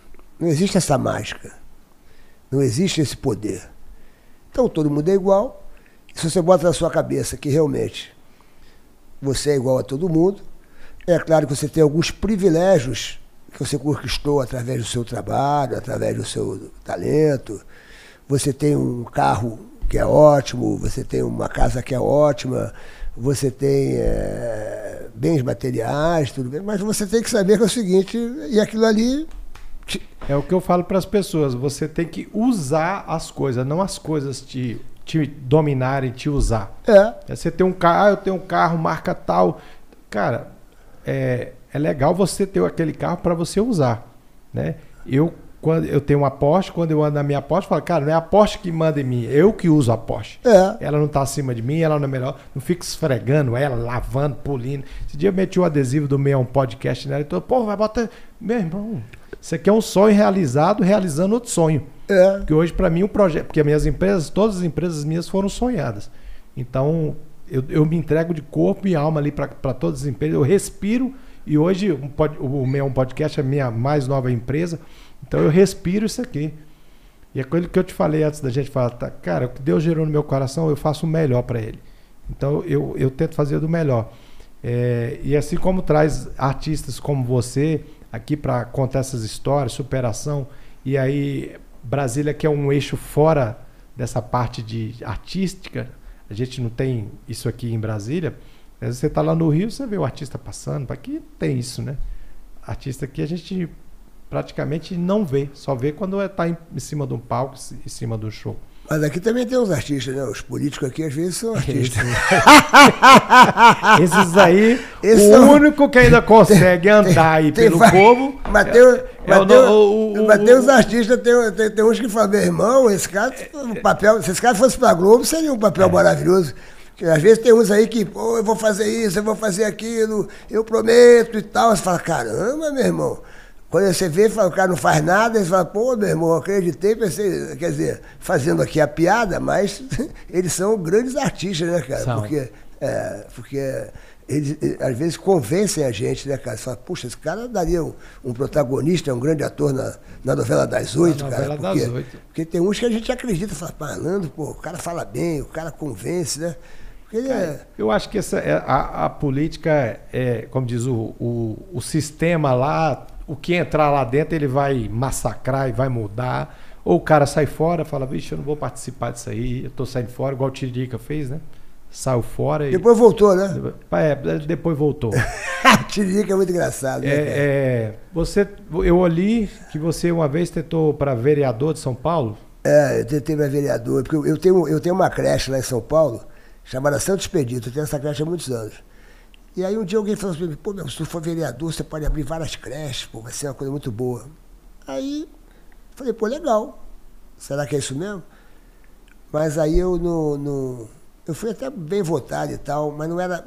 Sabe o que acontece? As coisas quando. Numa árvore não nasce maçã, só nasce. É, é, no algodoeiro não nasce maçã, só nasce algodão. Você tem que procurar na vida ser o melhor dos algodões. E ali, eu, eu achei que, que com aquilo ali eu poderia ter várias creches, ajudar, em vez de 100 crianças, eu poderia ajudar a 10 mil crianças. Mas não é bem assim, sacou? Então, eu dei graças a Deus que eu não ganhei nada daquilo Deus te deu um livramento. É, graças a Deus. É... Muitas pessoas me perguntam, pô, vai entrar no lado da polícia? Eu falei, cara, é isso que eu quero para mim. É, não entra não. Você já é um empresário é, que as pessoas gostam de você. Sacou? Ter um nome respeitado, cheguei é... aqui com muito trabalho. E depois que você entra nisso aí é, é, é. Tudo que você construiu para trás, eu falar que foi roubado. E, e aí e você não consegue história... realizar, cara. A verdade é o seguinte: você não adianta você. Você chega lá, você faz um projeto seu maravilhoso, mas aí chega ali, não, não aprovam, sacou? Então você vai ficar sempre, entendeu? Quer dizer, eu sou uma pessoa que. Eu acho que é aquilo ali. No algodoeiro não nasce maçã, só nasce algodão. Eu sou artista. E graças a Deus eu quero continuar sempre sendo artista. Eu não, eu não, eu, as pessoas podem me oferecer o que, o que, o que fosse. Te ofereço 10 milhões de reais para você tentar se candidatar, não sei o que. Eu falei, esquece. Esquece. Como é que é o nome da sua mãe, Sérgio? Leila. A dona Leila, 80 e... 89. 89 anos. Essa guerreira. O que que a dona Leila... Como é que ela olha para o Sérgio Malandro? O que, que que você acha que a sua mãe sente pela sua trajetória de vida, pela sua história, tudo que você construiu. A minha, mãe é, minha mãe é minha fã número um, ela tem orgulho de mim, ela, ela participa do meu show, cara. Minha mãe, eu estou fazendo temporada lá no Teatro Clara Nunes, no Rio de Janeiro. Tava cheio, que, que eu é um vi. Teatro, é, ontem tá você lotado, tava lá é, ontem? Tá, é, tá lotado lá. O teatro cabe mil pessoas, é um teatro maravilhoso dentro do Shopping da Gávea. Eu vou ficar lá até o final de fevereiro. E talvez acho que um pouquinho de, de março também. Você está lá todas as. Estou lá toda sexta e sábado. Todas sextas e sábado. É, toda sexta e sábado eu estou lá.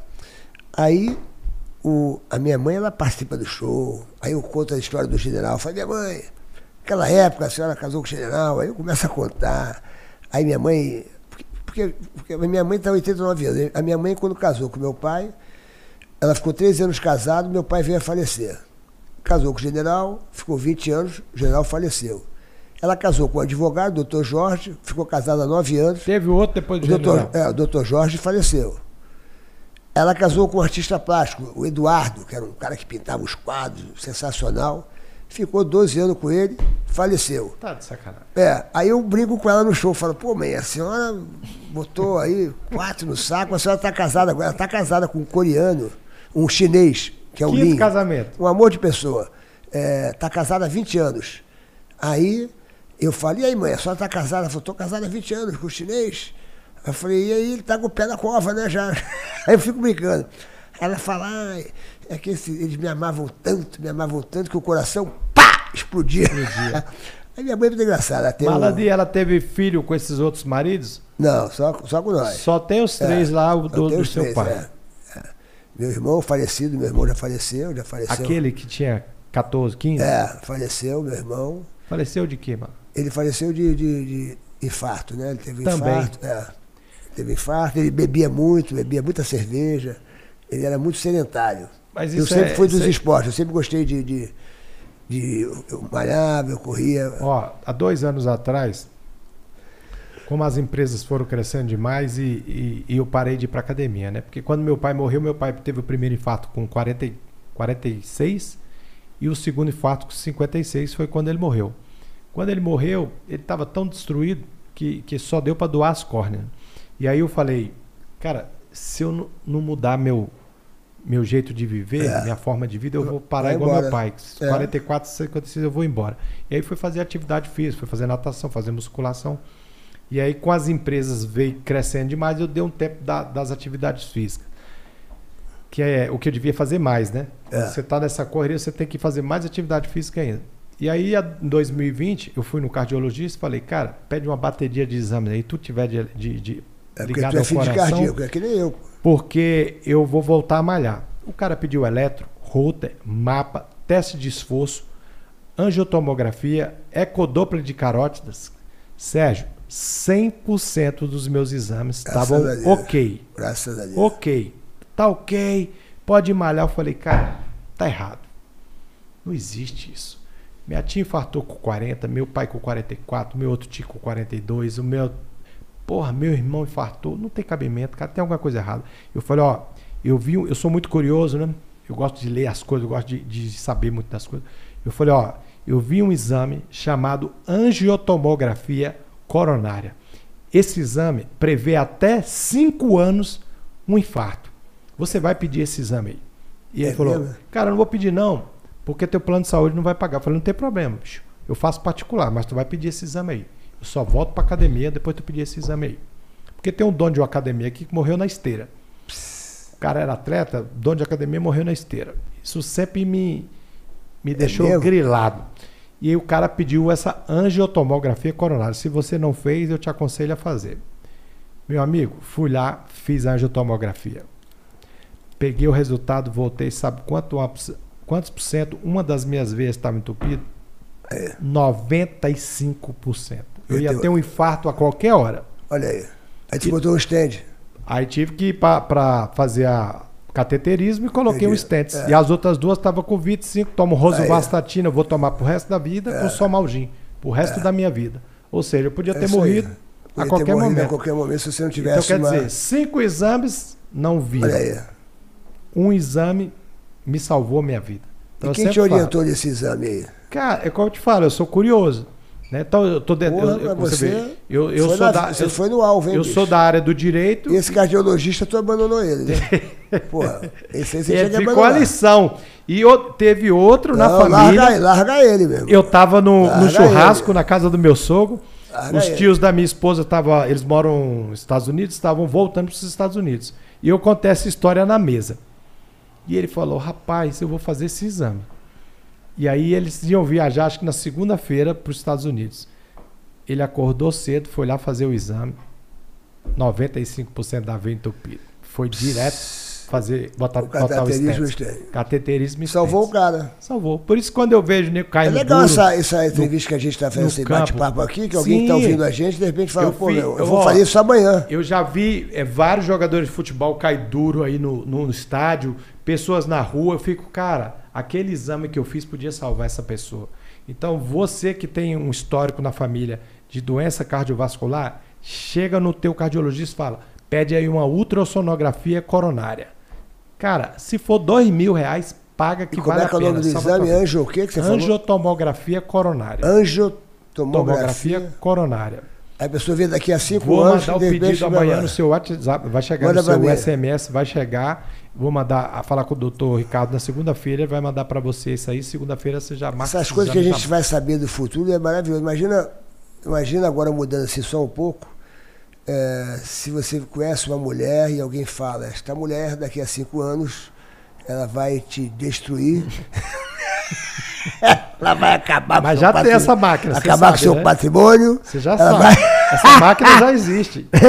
Essa, essa máquina Pô, já existe. Ia ser um sucesso. É a sua mãe. Porra. Quando a sua mãe falar para você, como a minha mãe falou com a figura que apareceu na minha vida, a minha mãe falou assim: esta figura. Olha, meu pai prestar. e minha mãe falou: esta figura, enquanto você estiver com ela, você vai subir numa gilete e ela vai te derrubar.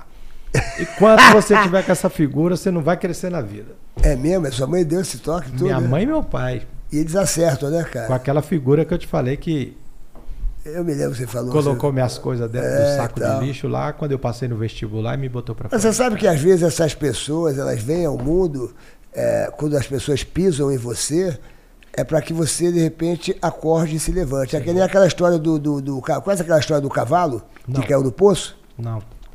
O cavalo caiu no poço e o capataz da fazenda, né, o, o funcionário da fazenda, foi falar com, com o dono da fazenda e falou, doutor, o cavalo caiu no poço, está lá no fundo do poço. Aí ele falou assim, então faz o seguinte, manda alguém tirar, quanto vai custar para tirar?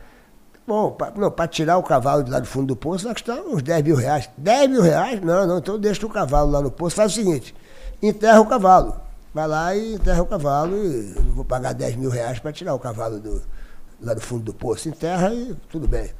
Aí, quando as pessoas jogavam a pá do, da areia para enterrar o cavalo, o, o a, que, que acontecia? A, a areia batia no, no, lombo do cavalo, o cavalo fazia assim. Assim, assim e assim. Então ele jogava a areia para o lado, porque batia no lombo dele, e jogava para outro lado, jogava para outro lado. E quanto mais areia jogavam para enterrar, para enterrá-lo, ele ia saindo, porque ele, a areia ia subindo, ia subindo. Ia, subindo, ia subindo, ia subindo, até chegar na superfície. Foi ali que as próprias pessoas que tentaram enterrar ele que salvaram ele. Então, quando alguém quer te pisar, quando alguém quer, quer botar você no fundo do poço, às vezes essa pessoa veio para realmente te dar aquele, aquele levante e ajudar você a crescer na vida, a você se levantar e blá, blá, blá. Então você tem que ver por esse lado também. É aquela questão das escolhas, né? É, eu, eu, quando eu eu me choco às vezes com alguma coisa na vida, com dificuldades na vida, tem muita gente que vai resolver na droga, tem muita gente que vai pro boteco resolver no boteco, né? E essa foi até uma promessa que eu fiz para minha esposa no altar e que eu, eu falei para ela, falei, olha, eu não te prometo uma vida fácil, eu não te prometo uma vida só de felicidade, é, mas eu te prometo que toda vez que a gente tiver uma dificuldade, que a gente tiver um, algum, alguma desavença, algum, alguma desacordo, é, eu nunca vou procurar a solução no colo de outra mulher ou num bar. Eu vou estar sempre na presença de Deus, eu vou estar no altar de Deus colocando essa, a situação que a gente estiver passando, vou colocar no altar de Deus. E uma vez eu tive uma discussão, logo que a gente casou, a gente é, nós brigamos muito pouco, sempre poucas discussões, discussões apenas, né? E um dia a gente estava discutindo por coisas culturais, né? Porque eu vi de baixo, minha esposa já era classe média alta. Então a educação dela era diferente da minha. E a gente brigou porque a minha mãe ensinou a tomar banho no box de, de, de, de chinela. E a mãe dela que deixava a chinela do lado de fora. Que o box era um lugar. e a gente brigou por isso. e aí eu saí e peguei, Fui e quem ganhou a discussão? Quem, então, eu final... peguei e saí de casa, né? Falei, ah, vou, vou embora e tal, vou dar uma volta. E peguei e, e saí. Mas foi de chinelo e ou aí, sem chinelo? Aí foi de chinelo. E ela aí... deve ter falado, leva o casaco, hein? e aí leva ela, o casaco, ela, mãe, a nossa mãe sempre ela lembrava. me ligou, né, tal. Você já tá aí na farra, né? Que não sei o que. Ela tava ouvindo o som da onde eu tava. Eu falei, deixa eu te falar. Lembra aquela promessa que eu te fiz lá no altar? Que o dia que a gente tivesse qualquer discussão, qualquer problema, que eu ia estar no altar do Senhor, eu estou aqui dentro da igreja. Aí, aí, ela, aí desmontou, né? Aí ela desmontou. Aí né? desmontou. Né? Aí ela, aí... não, então, desculpa aí e tal. E eu fui lá, ouvi, Deus falou comigo e eu voltei para casa e ficou tudo bacana. E, e, o banho, como é que ficou? Eu quero saber como é que ficou o banho. Dali aí, por diante, quem botava chinela e quem usava chinela? Ela comprou uma chinela para me tomar banho. Então ela botou a chinela lá do lado de fora do box e falou: ó, essa chinela é só para você tomar banho. A outra chinela que você vai à rua, você deixa lá na porta. Não, não entra com ela para dentro de casa, deixa ela lá na porta. Aí pronto, resolveu o problema. E me diz uma coisa, você, eu estava conversando com você, é claro que o entrevistado sou eu, mas eu vou te fazer uma pergunta de curiosidade.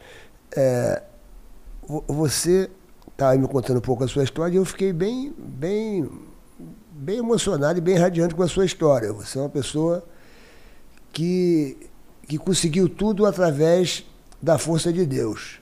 E quem é Deus para você? Cara, é, muitas vezes a pessoa pensa que Deus é um ser que está lá sentado no céu, no trono, fazendo, acontecendo.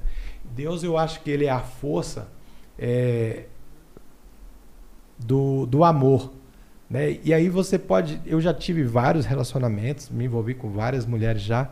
Mas e aí tudo você. Quando você encontra o amor, aquele, aquele amor que fala lá em Eclesiastes 4, 3 o amor é paciente, baldoso, jamais é descortês, muito menos orgulhoso, não se alega com a injustiça, mas regozija com a verdade, tudo espera, tudo pode, tudo crê. Esse é o amor que eu vivo, esse é o amor de Cristo. Então, quando você consegue colocar esse amor dentro de uma relação, cara, é, é Deus. Então, Deus é amor. Deus está em amor, Deus está na fé, Deus está nas escolhas que você faz. Né? É aquele, aquela parte do lado em que você tem a opção de escolher se autodestruir, né? Como eu, eu, passei várias dificuldades na minha vida, e eu poderia ter escolhido o caminho mais fácil. Né? Poderia ter ido roubar, poderia ter traficar, poderia ter ido fazer qualquer coisa errada, mas eu sempre preservei a minha honra e sempre imaginei, falei assim, cara, eu não vou dar esse desgosto para meu pai, para minha mãe, né? E foi quando eu conheci Deus de verdade. Porque se assim, minha mãe era católica, né? A gente ia lá na igreja no domingo lá, o padre fala sempre a mesma coisa, mas o dia que Deus falou comigo, Deus entrou no meu coração falou comigo de verdade, é, eu me identifico muito com a história de, de, de, José e também me identifico com a, muito com a escola, com a história de Davi. Né? Porque a Bíblia fala que Davi era um homem que andava com o coração segundo o coração de Deus. Pois Davi, para ganhar a filha do rei Saul, o rei Saul pediu dez cabrestos de homem e ele trouxe mil num saco. Ou seja, ele capou mil homens de uma vez. E era o cara que tinha o coração segundo o coração de Deus. Entendeu? Então, o, o, a, o certo da vida, a, as coisas estão tá no, no. Você entender os seus erros. Você compreender seus erros e você corrigir seus erros. Davi era um cara que chorava muito para Deus, ele é um cara que se arrependia muito. Então ele sempre nos pés de Deus, fazia coisa errada, ia lá e se arrependia nos pés de Deus. É o que eu falo, quando a gente reconhece os nossos erros e a gente quer melhorar, a gente quer mudar a pessoa que a gente está, tá lá a Bíblia que é o manual da vida. Ali está tudo o que você precisa ali, todas as respostas. E ali tem coisa que vai encaixar em você e tem coisa que eu discordo. Você exemplo. já leu a Bíblia toda? Você já li a Bíblia toda, já rasguei você uma conhece? Bíblia já. Num, num, dia de revolta eu já rasguei uma Bíblia já. Rasgou a Bíblia? Já, já rasguei, folha por folha, me revoltei e tal. E aí você vai compreendendo a sua vida. Porra, Deus está lá, Deus, Deus te criou, te deu livre-arbítrio e falou: me ama se você quiser. Eu te criei, eu te dei o sopro de vida, mas você me ama se você quiser. Então, quem é a gente para pegar uma mulher e dizer, é minha mulher, ter ciúmes? Cara, uma coisa que lá em casa não tem é ciúmes. Minha esposa hoje está aqui acompanhando a gente, mas eu poderia estar tá sozinho até uma da manhã, duas, eu poderia estar tá com você no restaurante. Ela me ligar, amor, estou aqui com o Sérgio ocupado, tal, do jeito que se fala mais tarde. É isso aí. Ela não me ligaria mais. É, claro, a confiança. Então, quando a gente... Estamos há 11 anos casados, né? E eu nunca dei motivo para ela para ela não confiar em mim, ela nunca deu motivo. E aí aquele amor que eu te falei lá, é paciente, é bondoso, é, é, é, é não é descortês, nem muito menos orgulhoso, mas se alegra com a, a justiça, regozija com a verdade, tudo espera, tudo pode, tudo crê. Depois eu vou lá no teu podcast, eu vou contar a minha história. Eu vou, eu vou, vou convidar você para. Que... eu quero saber essa história de rasgar a Bíblia, isso aí você devia estar tá transtornado, é. né? Sim. Depois tu colou a Bíblia de novo? Não, não, não. Joguei fora. E isso, isso, isso acontece muito quando a gente perde um ente querido, um pai. Entendi. Né? A gente entra nessa, nessa revolta. Pô, Deus, por que, que levou meu pai? Entendi. Tal e tal. A gente entra nessa revolta. Foi mais ou menos, acho que nessa época aí que eu perdi meu pai. Então eu me revoltei muito com Deus. Mas eu tenho uma história muito engraçada com meu pai, que o meu pai, eu te falei, deu um infarto com 46, né? E eu estava no Hospital das Forças Armadas, que onde meu pai ia fazer a, a Ponte Safena. E aí eu orei pelo meu pai e falei: Deus, tira 10 anos da minha vida e dar 10 anos de vida para o meu pai. Esse é o pedido que eu te peço. Meu pai teve o primeiro infarto aos 46, o segundo, aonde veio falecer, com 56. Ou seja, Deus deu mais 10 anos de vida para o meu pai. Boa. Entendeu? Pode ser uma coincidência ou não. É. Então eu sei que eu tenho na conta 10 anos a menos lá, que foi um pedido meu. Então essa, essa coisa da fé comigo me move muito. E, e, e a melhor coisa que você pode dizer é que você é temente a Deus, porque esse, esse temor de Deus vai te fazer com que você não faça coisas erradas na sua vida e vai trazer uma reflexão. Porque hoje eu sou espelho para algumas pessoas. Né? Eu, eu, a sogra hoje me admira muito, meu sogro sempre me admiraram, mesmo quando eu não tinha nada. Né? Até fizeram por mim, como eu te contei. Mas a, é, o que Deus fez na minha vida, se eu não reconhecer Ele, não tem como. Porque a minha vida, se eu, eu te contei um pedaço da minha vida, se eu te contar como é que a 11 anos atrás, eu estava sem dinheiro para comer um miojo e fiz um miojo e, com a água do chuveiro, a água quente do chuveiro. Que isso, velho. Deu há 11 anos atrás. Aí, história maravilhosa. Então, né? olha onde eu tô hoje. Se não for é. Deus, não tem explicação. Não roubei de ninguém, não tirei nada de ninguém, é não verdade. usurpei nada de ninguém. Se não for um milagre de Deus na minha vida, através daquela promessa que eu te falei que Deus me fez lá em 2004, e olha onde eu tô hoje. Você devia fazer um, um, filme da tua, da tua vida, pô. Eu estou escrevendo um livro, chama Sabores da Vida, né? É, bicho, e aí você pensa, pô, mas quando é que deu a virada de chave? Às vezes é quando você está com a pessoa do seu lado que não é aquela que Deus quer para sua é, vida. Que é, que é, a tua esposa agora. A minha esposa agora é a mulher que Deus é. falou assim, é essa mulher que é a tua, que vai te levantar, que vai estar tá nos seus momentos. Eu acredito nisso. Entendeu? Eu acredito. Então, assim, é, a explicação não tem como explicar. É o amor, né? É o amor. É o amor, é a fé, é tudo. É, só que Deus só poderia me dar aquela bênção na hora que era pra hora. A hora que eu estava do lado dela. Você já pensou se ele me dar essa bênção antes? Imagine hoje aí com essa grana, com esses carros, com essa vida que eu poderia estar tá tendo aí fora, solteiro. É. Acabava com tudo rapidinho. Então ele tem, ele, Deus vai te dar o que você merece na hora que você tiver maturidade para receber. Esse dia até fiz um vídeo aí eu estava falando. É, às vezes você está orando, Deus me abençoa, me abençoa, me abençoa, e Deus está preparando. E aquilo que ele às vezes demora é porque ele está preparando alguma coisa muito bem feita para te dar. E você está todo dia perturbando. E ele, calma, que eu estou preparando o melhor para você. E quando ele dá, faz o que fez na minha vida. O que eu não construí a vida inteira, eu construí em 11 anos. Porque chegou a hora, a minha hora, era a minha vez. E eu estava maduro. Tu tá feliz, né? Maduro. Eu tô feliz, cara, porque é muito. Eu sinto no teu olhar, feliz. É muito difícil você se realizar profissionalmente é. É, e num matrimônio. E esse é, podcast aqui, tu tá gostando desse podcast? Tá, cara, tu tá, tu tá se realizando, né? Pra gente. Como diz, a gente gosta de conversar, de falar, é, vai, vai receber você aqui hoje, para mim, cara, é um sonho. E vou te falar, a minha esposa é testemunha. Quando eu montei, eu falei, vou montar um podcast, vou levar fulano, vou levar Beltrano, vou levar Ciclano, vou levar não sei quem. Todos passaram por aqui. Todos. Aí, ainda, todos. Vai vir, ainda vai vir muita gente ainda, brother. Não foi até pela, até por, pela ordem cronológica que eu aí. falei, que eu profetizei. Quem mais vai vir aí? Pá, pá, Quem mais vai vir aí? O próximo que vai vir aqui. Vamos ver, vamos ver se vai. vai se... ser o Capitão Fábio do Tropa de Elite. Boa, o Milhão, Milhão Cortaz. O, o que foi o, cap, o capitão? Foi o Capitão da, Fábio, o Milhão Cortaz. O que era o Capitão Nascimento? Cap, não, o Capitão Fábio.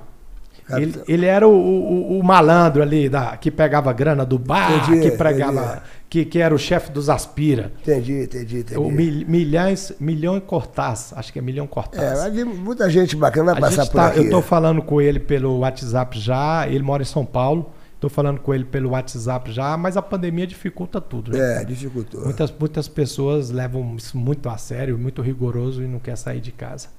Mas, Serginho, é uma felicidade te receber, Show de bola, irmão. Né? Você é um eu Adorei, eu adorei estar aqui, adorei te conhecer. Cara. E hoje eu, eu vim fazer um show aqui com, com, com, a minha turma lá do. Essa, essa produtora aqui, o. Igol. Igor Produções, é, o Everaldo. é, é, é Igol, Igol. Igol. Igor, Igor. Produções e o Everaldo.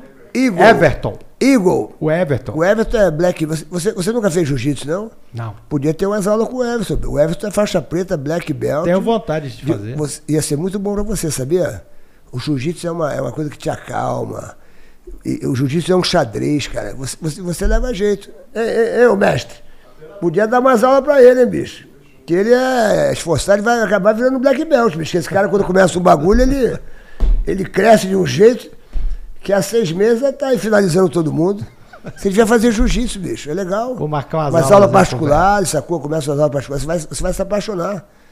É uma, é uma arte, é um xadrez. Você, pô, você vai falar, puxa caramba, como é que eu neutralizo esse adversário? Entendeu? É, vai fazer muitas amizades. É bacana isso aí, bicho. E de repente trazer uma turma do, do, do jiu-jitsu aqui, ó. O, o nosso mestre Everton, ele pode trazer para você aí, bicho. Isso é casca grossa, é a orelha dele. É, isso aí foi um, a orelha dele. um vínculo aí que você trouxe para a minha vida aqui de Brasília. O Theo Becker veio aqui, é, me apresentou o Manel Preto. Manel Preto mora duas ruas atrás da minha casa. O Theo Beck que me apresentou o cara, hoje é um irmãozão. Toda Aí. vez que eu tô indo pra casa, eu passo lá na casa do Manel, bato um papo. Quando eu tô saindo, passo no Manel, bato um papo. O Theo me deu esse presente, o, o Manel Preto. E agora você tá me dando o Everaldo aí. Aí, é o Everton. O Everton. Everton, nosso mestre Everton, Black Everton. Belt.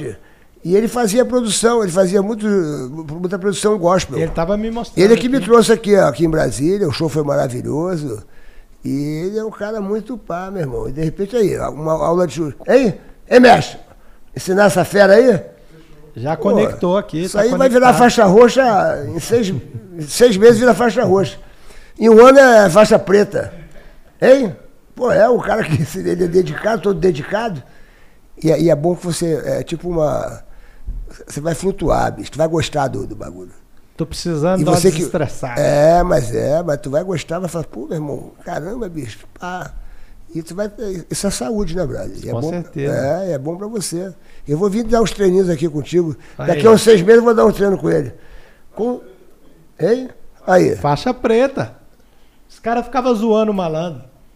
Ah, esse bicho faz jiu-jitsu, nada, faz zoando. Aí eu sempre vendo ele falando, sempre ele falando. E às vezes até esse comportamento seu de nunca se envolver em treta, em briga de confusão, foi o que você recebeu dentro do, do é. jiu-jitsu. É, é porque o verdadeiro lutador de jiu-jitsu mesmo, o cara que é casca grossa, o cara que, pô, ele vê. Ele, por exemplo, o cara, por exemplo, o Everton, é, hoje é um, é um faixa preta.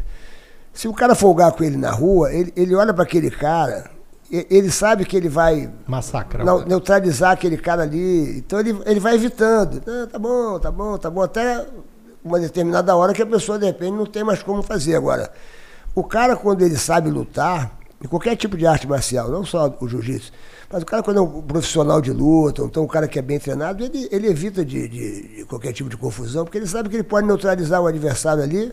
E, entendeu? Então ele fala, não, tá bom, o Minotauro teve lá no, no meu, no meu podcast Papagaio Falante, ele falou, meu irmão, já ganhei é, dedo na cara de, e o cara não sabia nem quem que era o Minotauro, dedo na cara, porque não sei o que lá. Ele falou, tá bom, tá bom, então tá bom, tá legal. Tá. Esse ele, é o verdadeiro campeão. É porque ele sabe que ele vai chegar ali e vai pegar o cara em 15 segundos, entendeu? Então, o lutador de jiu-jitsu bem treinado e tal, ele é aquele cara que vai sempre evitar uma confusão. Ele não, ele não gosta, ele gosta, ele gosta de ir pro tatame, entendeu? Fechou a jaula ali, aquilo ali ele adora. Os verdadeiros lutadores mesmo, aquilo ali é como se fosse o diretor está falando aqui. Nós temos aqui um uma brincadeirinha. Vamos fazer com o malandro rapidinho pro diretor. Qual é, diretor? Se chama Curte ou Esquece. Hum. Esquece, nós pegamos lá do da doutora Deolane lá e do. Esquece. Esquece do Kelvin, do MC Kelvin. É, esquece, é, esquece. Esquece é uma gíria carioca. Curte ou esquece? Aí. Curte ou esquece? Sérgio Malandro, 61 Podcast. Vamos lá, primeira figura aí. A Xuxa, pô, se eu vou curtir, se eu vou esquecer, cara, com a Xuxa eu vou curtir o resto da minha vida inteira. Com a Xuxa é a coisa mais linda do mundo. Minha irmã maravilhosa, pessoa super transparente. Uma das pessoas mais honestas que eu já conheci na minha vida é a Xuxa. Mais verdadeira, assim, ela, ela, se ela gosta, ela gosta, se ela não gosta, ela não gosta. Ela, ela, eu já dei um presente para ela e falou assim, Serginho, troca a cor, troca o presente, porque eu não vou usar.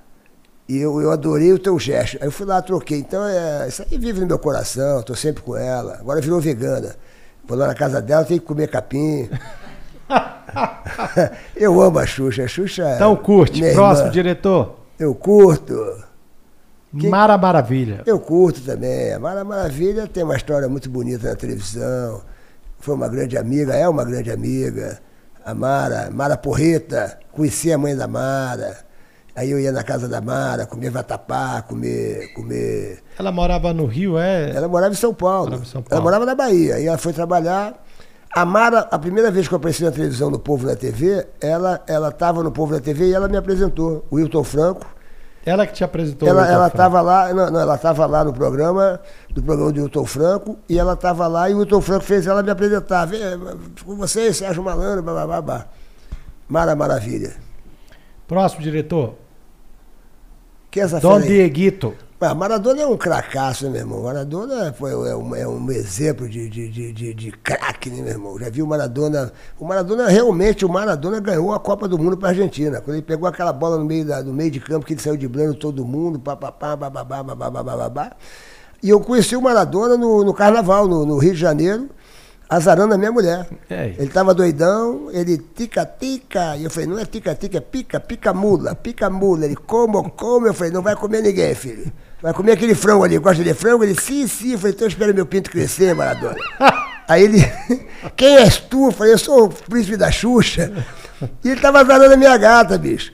Mas aí o pessoal falou pra ele, pô, bicho, esse, esse, cara é um artista aqui também, bababá, babá, e ficou tudo bem, cara. Maradona é muito engraçado. Mas ele ficava chapadão assim, Maradona? Ele ficava doidão, meu irmão, doidão, doidão. É, no, ele, tava no, ele, tava, ele tava no camarote da Brama. Tava o Pelé, Romário, Renato Gaúcho, Edmundo.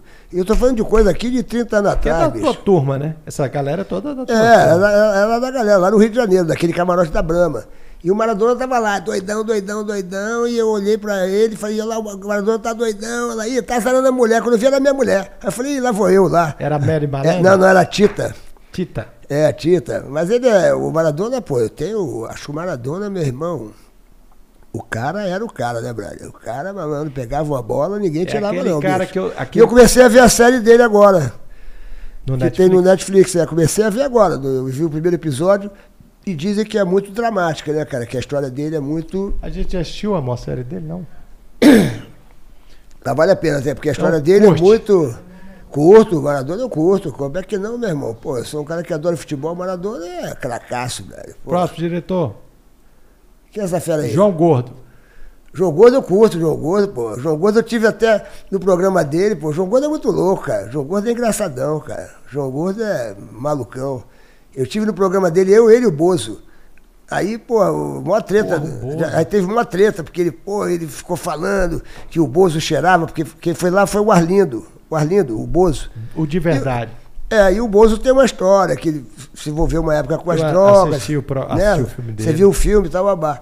E eu falava pra ele, pô, João Gordo, tu fica falando do Bozo, meu irmão. O Bozo é o, é o rei das crianças, pô, tu fica falando que o Bozo cheira, ele, ah, tu tem que se meter. Malandro. Aí uma puta de uma treta no meio do programa, bicho.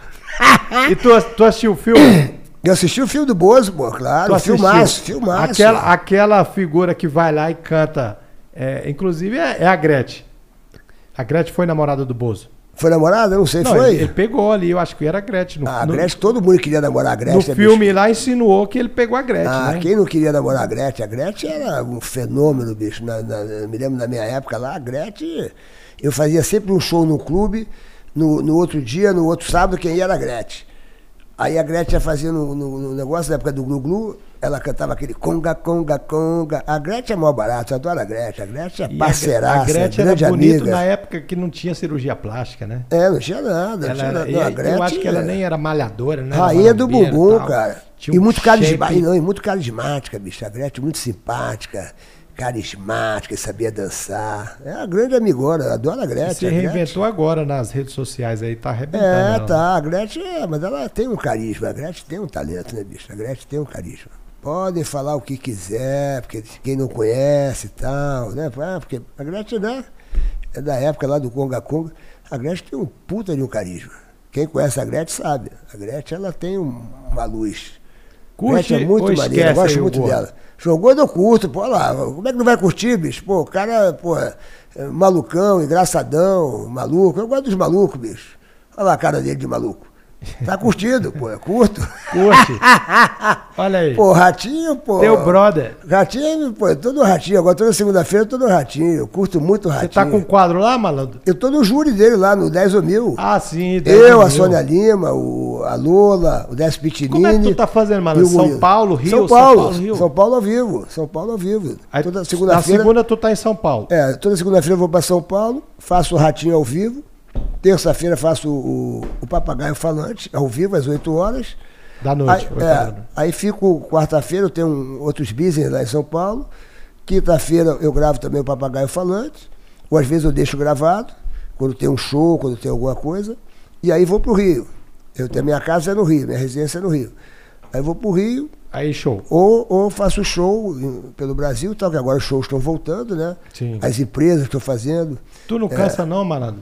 Dessa vida, porra, São Paulo, correria e tal. Não, bicho, eu fiquei, pô, dois anos aí quase que descansando com essa pandemia, meu irmão. pô, para, brother. Pô, tá maluco? Essa Eu pandemia. quero trabalhar. Não, eu quero trabalhar, brother. Pô, eu fiquei dois anos, pô. O meu ramo, então. Eu me lembro que teve uma época no meio da pandemia que eh, foi liberado para fazer show em drive-in. E, porra, bicho, drive-in é fazer show pra carro, pô. Sim. Você não vê o carro rindo, você não vê nem quem tá dentro do carro. Putz. Aí o pessoal buzinava, buzinava, piscava o farol, aí você via que tinham pessoas, né? E aí aquela buzinada era legal, porque, pô, você contava uma história, uma piada, todo mundo, ah, como se estivesse aplaudindo. Mas foi muito sacrificante, bicho. Então, quando abriu a porteira, agora começou a abrir a porteira. Eu fiz agora a campanha, é um comercial da eletricidade, você poupar a eletricidade. É, se, ó, se, se, se gastar, vai faltar. Então, eu fiz uma propaganda bacana. Eu fiz agora também a campanha do, do, do leite de magnésia Philips, que, pô, tá no Rio de Janeiro, os ônibus todos estão com a minha cara, os painéis. A Record tava o lá no metrô, teu programa lá. O que que eles estão fazendo? Um especial, alguma coisa assim? o a Record. Record. Tava lá no teu show agora. É, eles foram lá cobrir o show. Foi lá cobrir o show, tá, o balanço geral, né? A Venenosa, né? Foi lá cobrir o show. E quem teve agora lá na minha casa fazendo uma matéria legal foi o Rodrigo Faro. O Rodrigo Faro foi lá em casa, lá em São Conrado. Fizemos uma matéria legal que deve vir no ar agora. Eu vou fazendo todos os programas que me convidam. Que me convidam. Agora eu tive na Eliana, eu, ah, eu com a Xuxa, a Xuxa com, com o marido, com o Júnior, eu com a minha namorada, a Dani, e a Andréa. você tá namorando. a Andréa Veiga, namorando. E Andréa Veiga com, com, com o namorado. Aí nós fizemos aquela brincadeira no programa da Eliana de negócio de comida, né? Comida, pra fazer Ah, comida. sim. Minha, tia- minha, minha sogra assiste isso aí. É, foi mó barato. Deu uma tremenda de audiência. Eu, aí eu tô no Ratinho toda segunda-feira. Eu, eu, o Ratinho, o Ratinho é um espetáculo. O Ratinho é muito engraçado, né, bicho? O Ratinho é, é brother. Então lá no programa não tem frescura, não tem nada, ninguém combina uma- nada. Sai uma fofoca aí agora, parece que o, o Silvio Santos ia vender o SBT. Eu estou falando isso. Eu, eu, eu vou gravar agora, eu vou eu vou estar com eles agora na segunda-feira e tal, pai e tal. Eu vou até falar isso com, com o Ratinho, mas eu, eu ainda não, não, não- não- Essa informação para mim ainda não, não, não chegou oficialmente, né? Assim, de saber, né? Lá pelos bastidores, né? Eu agora vou conversar mais. Estão falando, né? Que um, um bi, né? Um bi, que, que querem oferecer um que- bi.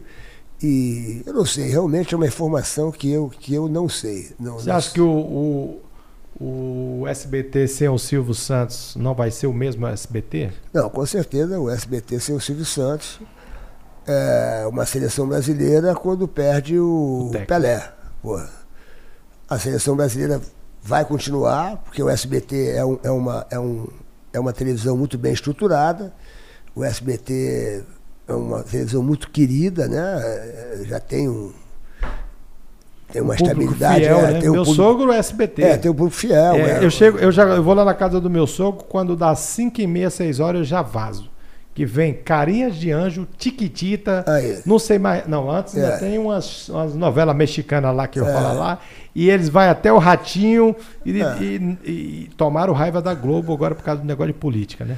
Então É, eles estão ligados no SBT lá o, tempo O, o, SBT tem. As pessoas gostam muito do SBT. Jornal é- do SBT. E é uma grande emissora, né, bicho? Então eu acho o seguinte, é Familiar, claro, né? é claro que o Silvio Santos, a hora que parar e tudo mais, blá, blá, blá, é perder o Pelé, entendeu? Mas o SBT ele tem um time muito forte, né? A família é muito forte. As meninas, ela, ela, ela, elas são fantásticas. Né? As, filhas, as filhas do Silvio, todas elas estudaram muito, se formaram muito. Cada uma tem uma, tem uma função lá dentro do SBT. Uma hoje é presidente da, da Telecena, a outra cuida da Jequiti, a outra cuida do, do, do baú, enfim. Estão ligadas na. A família é muito unida, né, cara?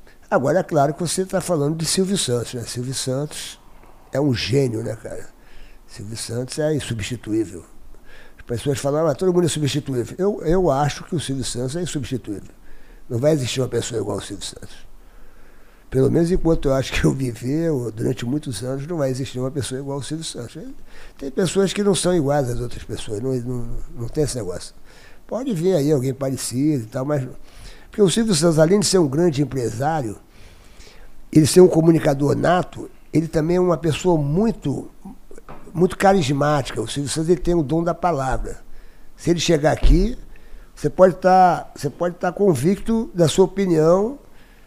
Você fala, olha, é, essa mesa aqui, ela é, por exemplo, essa Coca-Cola aqui, esse líquido é preto. O Silvio Santos chega aqui e mostra para você que esse, esse líquido aqui, ele, ele é amarelo.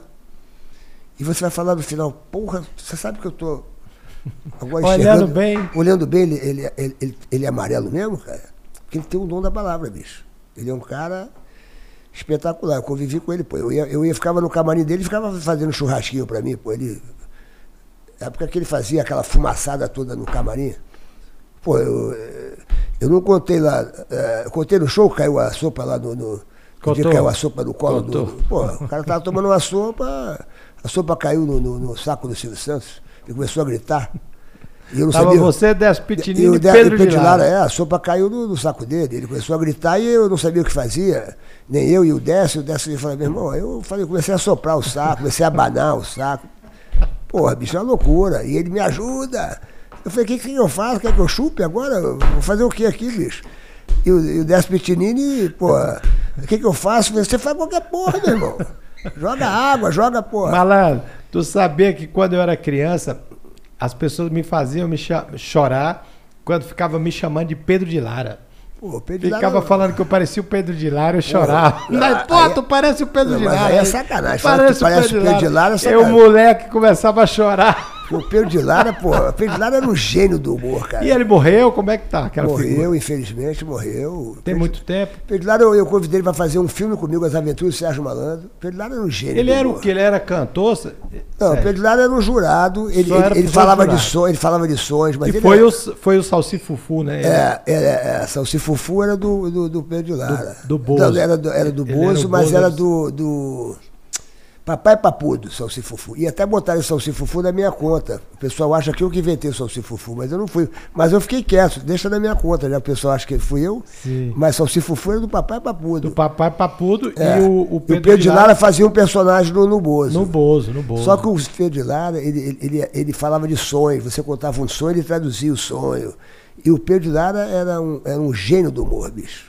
É ele mesmo? era muito carismático. O Silvio Santos falava, quanto mais no show, o Pedilara, ele fazia assim, o Pedilara aí dava aquele discurso, e aquele negócio de, de, Sempre de, dava de baixo. mulher. É, não, não, ele era um gênio. Tinha um aquela gênio. outra senhora, Aracide Almeida. Aracide Almeida também era mal barata. Aracide Almeida adorava ela, araca, araca. Tava sempre de bom humor. Bom dia, bom dia porque o tempo tá uma merda. Não, mas, mas pode melhorar, né? Ela só era jurada, Araci? Ela era jurada. Não, era cantora, era cantora. Cantora. Cantora, é puta de uma cantora. E ela era uma tremenda de uma jurada e sempre estava de mau humor. Você falava, é, boa tarde, assim, boa tarde, nada, a tarde tá uma merda. Eu falei, mas como, pô? Não tem nenhuma nuvem no céu, mas vai chover. pô, e ela era muito, mas ela era muito engraçada. Ela tinha umas tiradas maravilhosas. Essa época do júri, pô, era sensacional, era assim de Almeida. Você sente saudade, Sérgio? Bicho, eu sinto saudade. Eu, eu sou uma pessoa que eu gosto muito do que eu estou vivendo hoje. Mas eu quando eu fecho meus olhos, eu me lembro, por exemplo, quando eu entro no SBT, eu sinto saudade daqueles domingos que eu passava ali é, fazendo programa com o Silvio Santos, que eu aprendi muito com o Silvio Santos. Domingo eu, no parque. Eu me divertia muito com o Silvio Santos. Não, eu fazia o um show de calouros. E, e eu e era todo sábado e domingo. Então, eu, meus finais de semana durante 30 anos. Aí tu morava em São Paulo nessa época? Eu morava no Rio, morava em São Paulo. Sempre morei em São Paulo no Rio. Sempre É tive casa no, São, nunca, no nunca Rio e São deixou Paulo. de ter carro no, casa é, no Rio. É, nunca. Sempre tive casa no Rio, sempre apartamento, morava no Rio, morava em São Paulo, morava no Rio, morava em São Paulo. Ficava sempre nesse eixo, ponte aérea pra cá, ponte aérea pra lá, ponte aérea pra cá, ponte aérea pra lá. Por exemplo, Silvio Santos a gente gravava final de semana, sábado e domingo. Mas dia de semana eu estava no Rio. Dia de semana eu gravava o Povo na TV, no Rio de Janeiro. E aí eu ficava no Rio. Quando o programa acabou, o Povo na TV, eu continuei no Rio. Aí fazia final de semana. Mas final de semana sempre com o Silvio Santos. Durante uns 10, 12 anos, 13 anos, sei lá, fiquei no, no, no Silvio Santos. E era. Então quando eu chego no SBT, às vezes a gente fica. E aquela turma que trabalha com o Ratinho é a turma. Muita gente que está ali é das antigas lá da época do Silvio Santos. Sim. Então eles me veem como aquele Sérgio Malandro do Silvio Santos e eu vejo eles também como aquela época. Tu acredita que em 1996 eu assisti o Ratinho na TV Gazeta? Ou era É, CNT na também? CNT, na CNT. É, ele tinha um programinha lá, É. tinha um faxinho, ele quebra, tacava É. o corrente no fraco. Eu assistia aquilo com meu pai, morria de rir. Eu falava, cara, se eu tivesse dinheiro, eu investia nesse cara, eu ia montar um É, programa pra é isso ele. aí. Aí ele foi pra Record e arrebentou na Record e mexeu na grade da Record. O programa dele dava tanta audiência que influenciava na grade. Foi quando o Silvio Santos contratou o Ratinho por, por milhões. A contratação do Ratinho na época era assim o, o valor de tipo de oito apresentadores.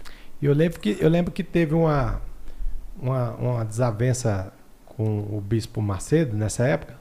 E aí eu acho que ele fez um comentário, tipo, o Silvio Santos é tão honesto, não sei o que. Aí o Silvio Santos ligou para ele e falou, vem aqui. E sentou e pagou a multa do Ratinho, né? É, teve tudo isso. e bicho. acabou a história e o Ratinho tá É. lá no SBT até hoje. Teve tudo isso, brother. Diretor, próximo. Ah, esse aí é, é- acabamos de falar dele aqui. O Silvio Santos é, tem uma gratidão pelo, pelo Silvio Santos.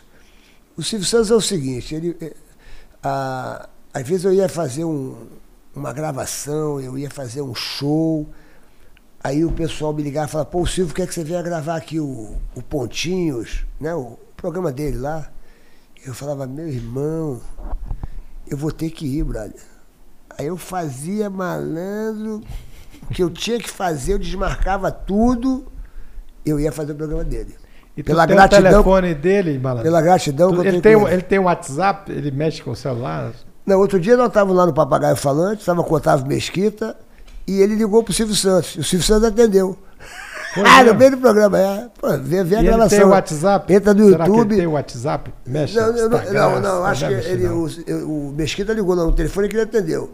E aí ele falou assim, mas, mas, mas você tá com o Sérgio Malandro? Mas ele tem programa agora? Assiste no YouTube. Eu vou assistir hoje. A entrevista minha com o Otávio Mesquita. Foi muito bacana a entrevista. E no meio do negócio, ele ligou pro Silvio, o Silvio atendeu, aí eu falei com ele, aí ele ligou pro Roberto Justo, Roberto Justo atendeu, que é muito amigo dele, falei, ah, tu tá ligando pra celebridade? Então, pô, vou ligar Ó. pra Xuxa. Aí liguei pra Xuxa. Ah, yeah. Aí ficamos, Ah! ficamos conversando, aí ela ficou zoando o Mesquita. Foi mó barato esse dia aí. A entrevista com o Otávio Vou Mesquita. hoje esse programa é. Ligamos pra todo mundo, foi, foi bem legal. bicho. Malandro é um pai pra você, né? É, não, é mais do que o pai. O Silvio Santos é, é uma pessoa que.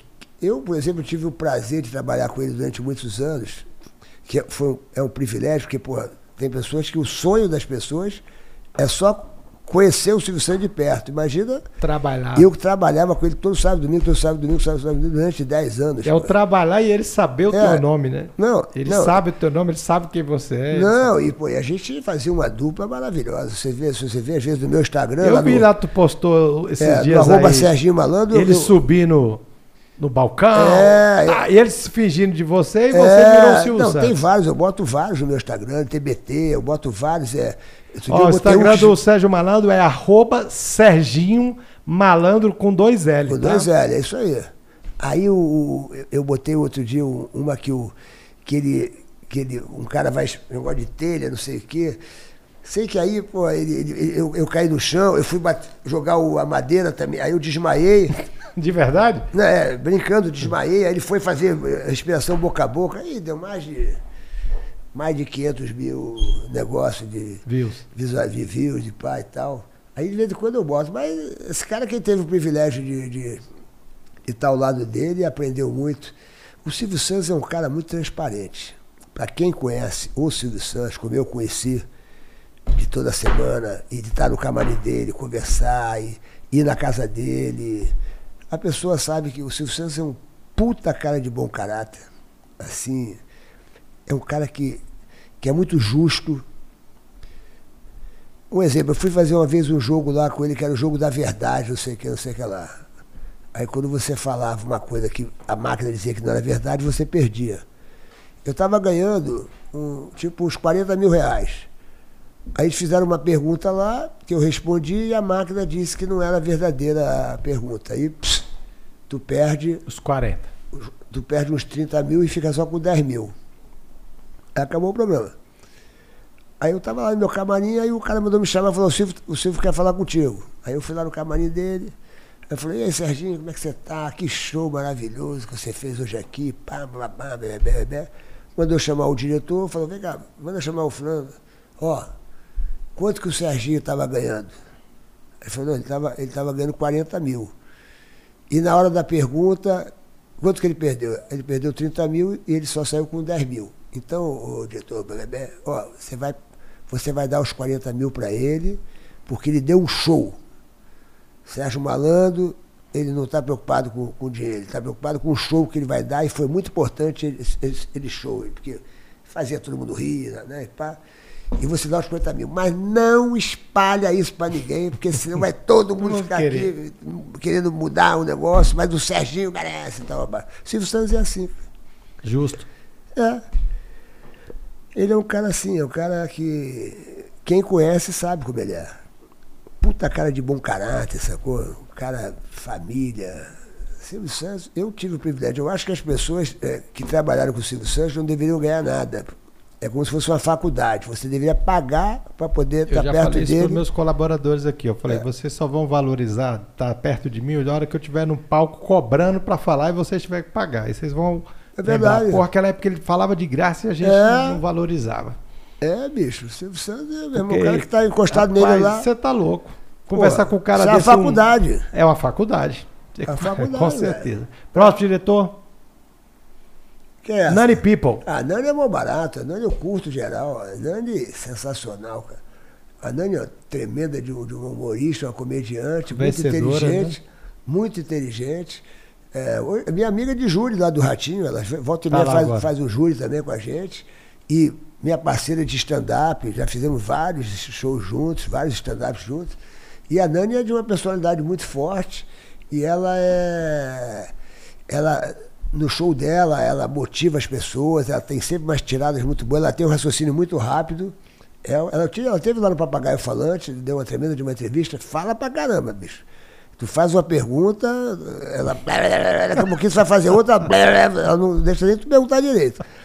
Mas é sensacional, adoro a Dani, a Nani, a Nani, parceiraça, pô. Ela é do time.